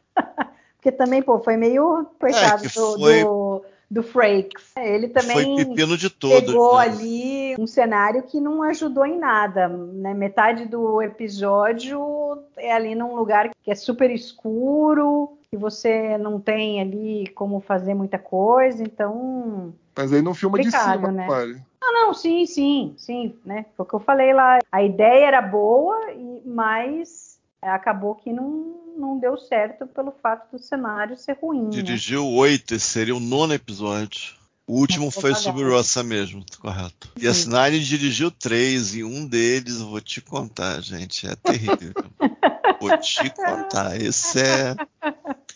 E curiosamente ele não dirigiu Enterprise, ele aparece no, Sim. No último episódio odiado pelos fãs, mas ele não dirigiu Enterprise. A outra coisa que eu gostei muito desse episódio, o que determina com relação aos fundadores, quem são eles e o que eles ficam sabendo sobre a federação nesse episódio e o que, que, eles fazem a respeito disso. A gente já falou algumas coisas aí e tal, é, ligadas a isso, mas eu gosto de ver assim como eles mostram que a fundadora é super arrogante, a gente vê isso ao longo da série toda, mostra como os fundadores em geral são super xenófobos. E aí eles percebem que eles não vão conseguir subjugar ali a federação da maneira como eles estavam acostumados com os outros planetas, raças que eles encontraram no quadrante de gama. A federação é algo diferente para eles ali, é um desafio. Eu até acho interessante que a gente pode ficar se questionando ah, por que, que eles deixaram o Cisco e companhia ir embora, eles poderiam não ter deixado, eles poderiam ter peitado né, a decisão do Odo, mas eu acho que assim eles não se sentiram preparados para enfrentar a federação e as consequências do caso se eles matam todo mundo ali, se eles somem com todo mundo. Eles já viram ali, ficou demonstrado que se o negócio apertasse, a federação podia simplesmente destruir ali a fenda espacial e aí eles só conseguiriam chegar no quadrante alfa dali, sei lá, 70 anos. Então, eu acho interessante essa decisão é, deles de deixar o pessoal ir embora. E aí acho que tem uma outra faceta deles que mostra nisso, que é a, é a arrogância e o senso de superioridade. Eles acham que eles são muito bons e ninguém vai ter a capacidade de destruí-los. Eles não se mostram muito preocupados com a federação, mas ao mesmo tempo eles percebem que eles não vão poder tratar de uma maneira igual que eles vinham tratando. A federação nunca vai aceitar um tratado de paz em que eles, na realidade, serão subjugados. Eles não vão ter voz, porque a federação está no seu âmago acreditar na igualdade. E aí o que eles menos querem é igualdade. E aí é legal que, em função disso, eles infiltram a Tal Shiar, infiltram a ordem obsidiana, isso tem consequências super sérias e importantes para a série, lá em Probable Cause The Dice Cast. E eles também começam a preparar a infiltração da Federação e dos Klingons, que a gente já vai ver também, acho que em The Way of the Warrior a gente já começa a ver alguma coisa. Então eu gosto muito disso daí, do que eles prepararam para sequência. Então fica aquela coisa assim, a gente sabe que vai ter que ter guerra, porque a federação não vai aceitar um tratado de paz com o Dominion, o Dominion não vai aceitar deixar a federação andar livremente pelo quadrante gama, e eles têm essa coisa de, de querer impor a sua vontade ali, de botar ordem no caos tal. E aí a gente vai passar agora por um período de Guerra Fria, que é bem interessante. Eu gosto bastante disso que foi colocado aqui nesse episódio que a gente vê daqui para frente. Para vocês, assim, uma das coisas que quem não gostou do episódio e que tem fortes restrições é com relação a isso, é questionar essa coisa deles terem deixado Cisco e companhia embora. Para vocês, isso foi algo que incomodou ou é justificável por essas coisas que eu falei ou, ou talvez até outras que vocês tenham enxergado? Ale? Eu acho que não teve nada a ver com eles acharem que a federação é um oponente formidável, não. Eu acho que foi simplesmente porque o Odo pediu. Senão eles teriam sido dizimados ali, como. Pô, os caras tinham acabado de destruir uma colônia lá de Bajô, cara. Matou quantas milhares de pessoas nessa colônia, entendeu? Acho que para eles são matando insetos. É, tem alguns analistas aí de série de Star Trek que dizem que o Dominion é a analogia dos Borgs, mas com outros graus de sofisticação social, vamos dizer assim. Se dizimaram a colônia lá, né? Se já tinham, é, os Jihadai já tinham destruído uma, uma, uma, nave da classe Galaxy lá, sem piscar. Acho que eles matariam tranquilamente ali a tripulação ali. É porque o Odo falou: não, cara, ó, não vai fazer nada com eles, se fazer com eles vai ter que fazer comigo. E a gente vai ver futuramente que, de fato, para os fundadores, nada é mais importante para eles do que o, o, irmão, vamos dizer assim, né? O Odo. A, a, própria fundadora vai falar num episódio futuramente que até o destino do quadrante alfa para eles é, é, é, menos importante do que a volta do Odo pro grande Link. O cara quer que os caras fiquem vivos? Beleza. E se isso fizer com que ele volte para casa depois, ok. A gente abre essa exceção e deixa os caras irem embora. Acho que foi por isso. Você acha que, que assim, o que você acha que a federação faria se eles tivessem matado Cisco e companhia, eles não voltam mais. Acho que eu acho que assim, a federação é extremamente é leniente. A gente vai ver várias coisas acontecendo em Deep Space Nine, a gente já viu acontecendo na nova geração também. E a federação não fez grandes coisas, não. A gente vai ver aí a estação ser atacada e a federação não, não fazer nada. Eu acho que a própria almirante aí que aparece na simulação, a forma dela ser pragmática, né, de fazer tudo para, entre aspas, conquistar a paz a qualquer custo, ela mesma já deixou isso claro claro em outros episódios da nova geração, né? inclusive com os maquis. A federação abre mão lá de cidadãos da federação, de planetas lá para ficar em, em, paz com os cardassianos, então não, não, vejo que a federação ia fazer grandes coisas, não, cara. Talvez evacuasse a estação, saísse do sistema de Bajor realmente, entendeu? Se tivesse matado lá a tripulação da Defiant, talvez acontecesse isso, mas eu não acho que a federação faria nada drástico, não, entendeu? Acho que a federação não lançaria o primeiro ataque, não. Eu não digo o primeiro ataque neles, mas eles poderiam simplesmente fechar o buraco de minhoca, que era o que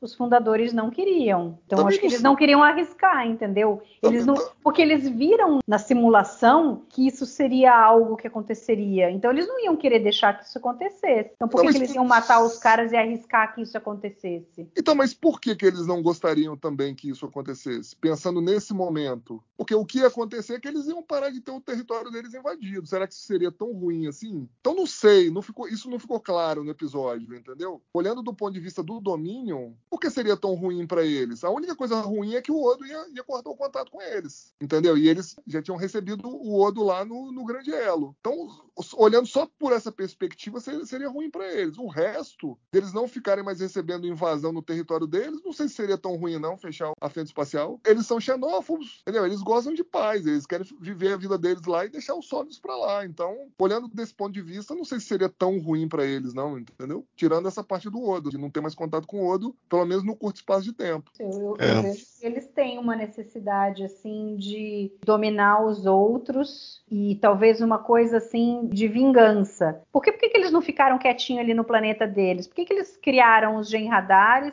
e criaram o Dominion para subjugar todo mundo que está à sua volta no quadrante gama? Eles podiam ter é ficado ele... quietinho ali, ninguém mais ia incomodá-los e eles ficavam na deles ali, no grande link, entendeu? Mas você vê que eles não quiseram fazer isso. Mas eles... ela fala no, nesse episódio que eles criaram o Dominion para se defender. Né? E aí, como eles se defendiam? Eles se defendiam assimilando, entre aspas, as outras raças que estão no entorno. Entendeu? Só que isso dá trabalho. Logisticamente, isso dá trabalho. Então, se você corta lá o, o buraco de minhoca, é um problema menos para eles, um problema de logística menos, que depois a gente vai ver que vai acontecer de fato, um problema sério de logística. Que uma parte do Dominion vai para o quadrante alfa, mas vai ter suas, entre aspas, suas linhas de logística cortadas aí, que isso vai causar um grande problema para eles. Eles fizeram aquele oceano ali, mas se eles só ficassem ali, estariam prontos para serem abatidos por bombardeio e tal. Eles, eles criaram um sistema, uma estrutura de dominando todo mundo. É, é tipo uma, uma atitude preemptiva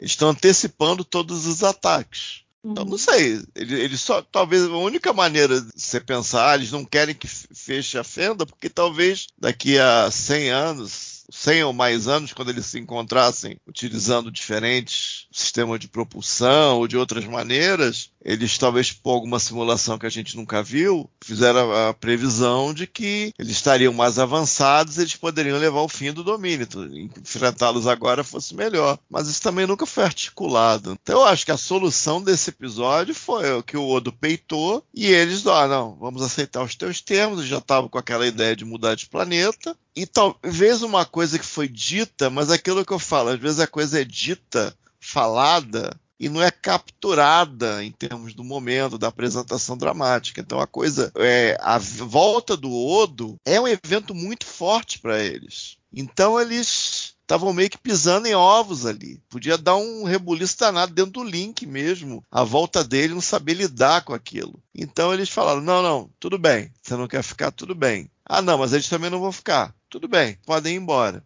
Porque talvez a analogia não seja o bem irmão. A analogia talvez seja um pedaço de você. Talvez seja mais correto pensar neles como uma coisa só, que pode até crescer e tal, mas é como se um pedaço deles tivesse retornado à casa. Então é, é, deve ser uma sensação muito alienígena. É, você imagina um filho, um descendente, o filho pródigo, mas talvez o mais correto seja que fosse pensar que ele é um pedaço do, daquela grande estrutura ali do elo. E tem vários pedaços por ali que ainda vão voltar. Então talvez seja uma coisa tão intensa ali para eles também que, de novo, não foi uma coisa assim, a gente não teve cena entre eles, eles falando entre si, né? não teve esse tipo de cena. Então talvez faltou isso para ter o peso, né? O Odo tinha aquele peso todo, ele voltar para casa, aquela coisa, aquela ânsia, mas a linha dos fundadores não tava muito peso que o Odo Odo representava para eles. Então, eventualmente foi dito que o Odo era mais importante que a conquista ali, né? Que é mais importante ter ele do que vencer antecipadamente a, a Federação e os outros poderes do quadrante alfa. Mas é, isso não é muito dito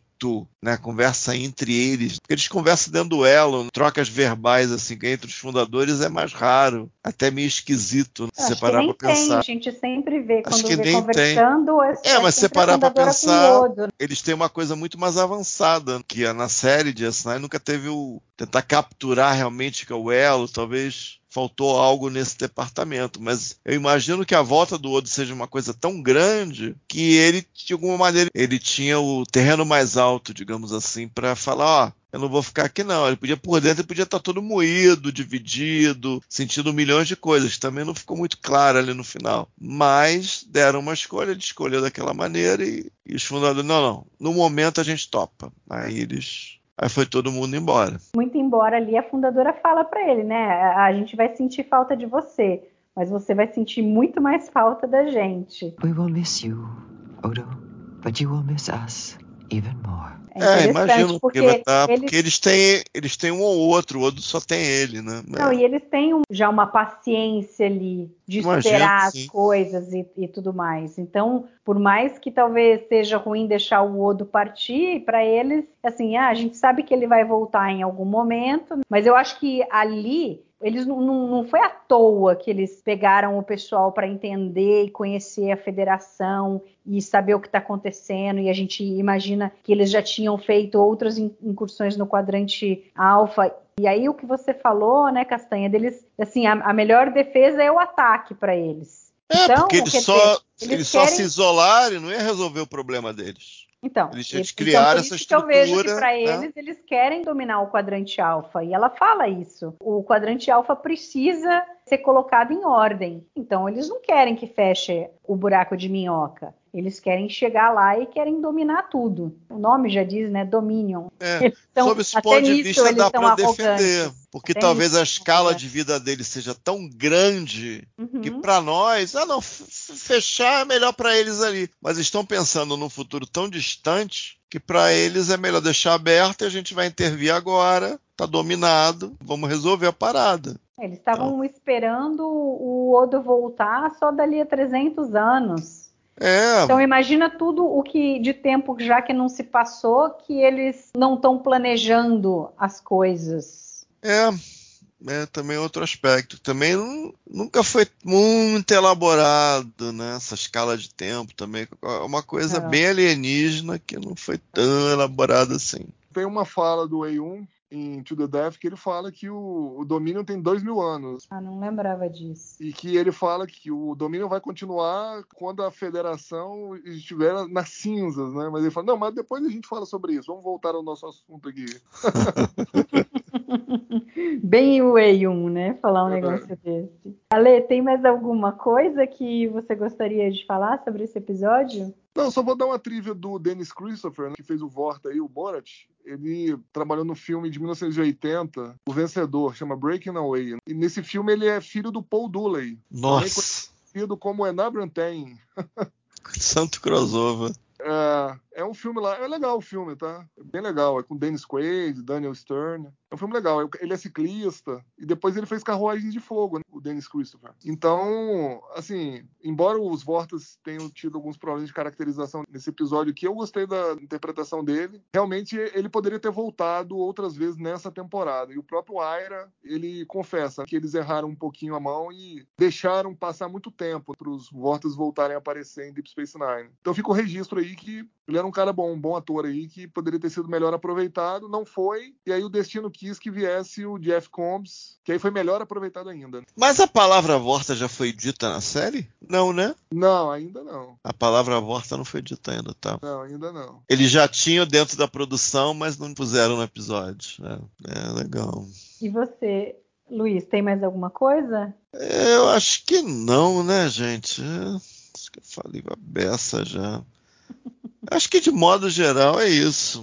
Sobre esse The Search Part 2. Não sei, o experimento que a gente discutiu aqui e contra a expectativa da audiência, imagino pelo que o cara falou, e várias coisas que a gente vai ver reverberar até o final da série, né? Esse dilema do Odo é uma das é resolvido numa das últimas cenas da série, né? É praticamente no apagar das luzes a despedida do Odo, sem querer dar muito spoiler para quem ainda tá assistindo a série pela primeira vez. Eu invejo você. E é uma coisa muito importante, grande, René Beijonoir, show de bola, já, já não tá mais entre nós, mas era um cara que sempre dava 100%, tinha umas soluções que você aquela coisa. Acho que ele teve algum treinamento de mímico, né? Uhum. Aí ele vinha com os movimentos legais, aquela cena do pássaro e tal, ele veio de um jeito legal, ele tinha umas soluções muito surpreendentes. Não, deixa que eu tento isso aqui, ficava legal e corria alguns riscos e, e tinha muita segurança nos riscos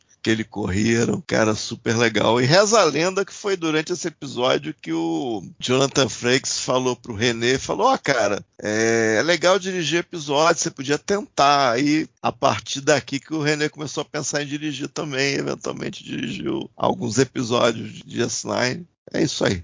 Tem uma cena que eu até estava esquecendo, que eu acho muito bonita, que é a cena final, que aí a Kira fica para trás para segurar que o Odo vai voltar junto, não vai ficar ali. E aí ela pega na mão dele, e é interessante porque a gente viu anteriormente ele fazendo o link com a fundadora e o quanto aquilo é importante, mas assim, ela pega na mão dele com as duas mãos e aí ela olha para ele e fala tá tudo ok, tudo ok. Ela bate a mão na insígnia dele para contatar a Defiant, depois ela volta e segura na mão dele de novo, assim. Nossa, essa cena é é muito bonita, eu gosto muito dela. E aí, da minha parte, uma última triviazinha, que é interessante que até antes desse episódio, o Odo foi sempre chamado de shapeshifter, que na tradução do português é transmorfo. E aí, na primeira temporada e na segunda temporada, foram dois episódios, né? Primeiro em Vortex e depois em Shadow Play, que ele é chamado de Changeling. Em Vortex foi a primeira vez que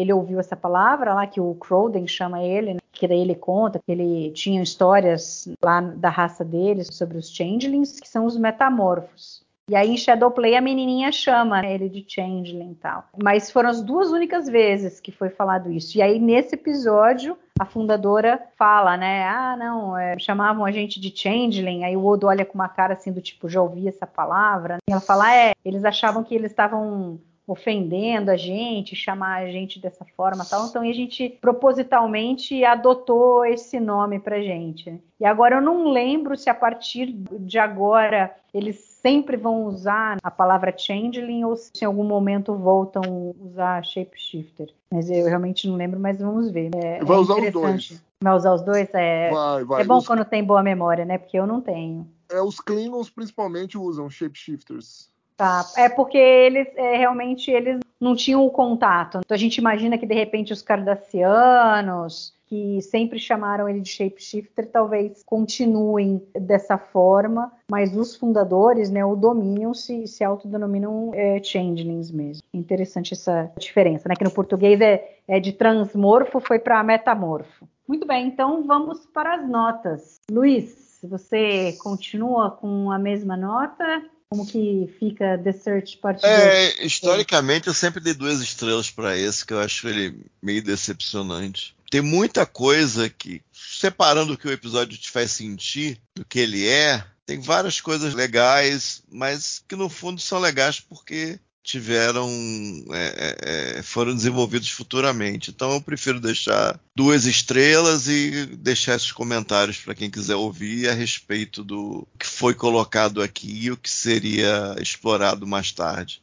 É uma coisa chata, é um episódio que eu acho muito problemático e é referência para muita coisa nuclear da série. Então isso é uma coisa um pouco chata. Tem muita coisa de que esse episódio aqui, as duas partes na realidade. E esse aqui porque teve as conversas, que ocorreram as conversas do Odo e da fundadora, principalmente, tem muita coisa totalmente inédita que a referência raiz é esse episódio. Então eu acho um pouco complicado, um episódio que eu acho problemático ter tantas referências assim. É um pouco curioso. Mas as referências estão aqui, nós discutimos, acho que não deixamos passar nenhuma, mas o episódio em si eu vou ficar com duas estrelas. E você, Ale? Eu como já descrevi durante o podcast, né, um episódio problemático para mim, tá longe do nível da primeira parte, roteiro decepcionante, desfecho com o reset lá, botão reset, primeiro de Deep Space Nine, que me fez inclusive voltar aos créditos iniciais para eu ter certeza que não foi Brandon Braga, John Menosky, Kenneth Biller que tinha escrito esse episódio, entendeu?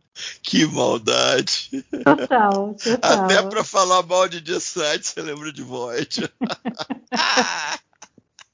Então, uma estrela e meia para The Search Parte 2. Como eu falei, eu gostei muito desse episódio, não consegui falar. Nada do que vocês colocaram que incomodou vocês me incomodou, e eu acho que essa parte do legado desse episódio, das coisas que a gente tem para frente dele, essa maneira como o Aira quis diferenciar um episódio do outro, essa visão dele de não fazer da simulação algo que seria para os personagens tentarem descobrir que alguma coisa estava errada, mas fazer com que a gente tentasse descobrir o fato de, de tudo que aconteceu ali, eles mantiveram aquelas informações e que eles puderam usar isso depois, o que o Dominion aprendeu ali da federação e as coisas que eles prometem fazer e as coisas que eles fazem e todas as consequências com o Odo, com a fundadora, eu gosto muito. Falei que eu gostei tanto quanto o primeiro episódio, então para mim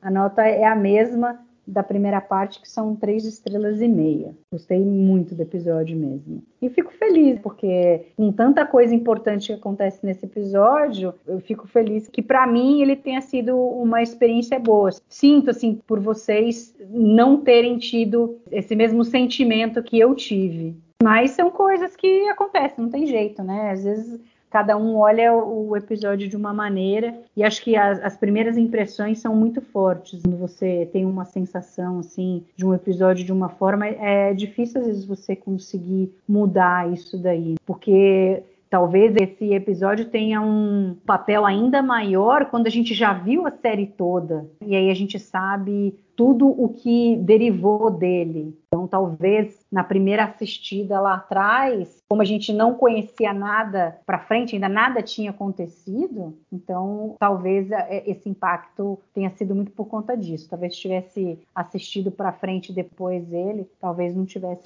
tanto esse impacto. Mas muito bem. Ale, obrigada pelo bate-papo. Castanha. Valeu, gente. Falta um episódio de voz aqui um episódio de voz aqui no horário, 23h59. Tá tudo certo. Valeu, até a próxima. Muito bom. Obrigada a você que ficou ouvindo a gente até agora. Pelas minhas previsões aqui, acho que esse é o episódio mais longo até agora, mas acho que é um episódio que vale e que precisava ser esmiuçado. Então, obrigada e até daqui 15 dias.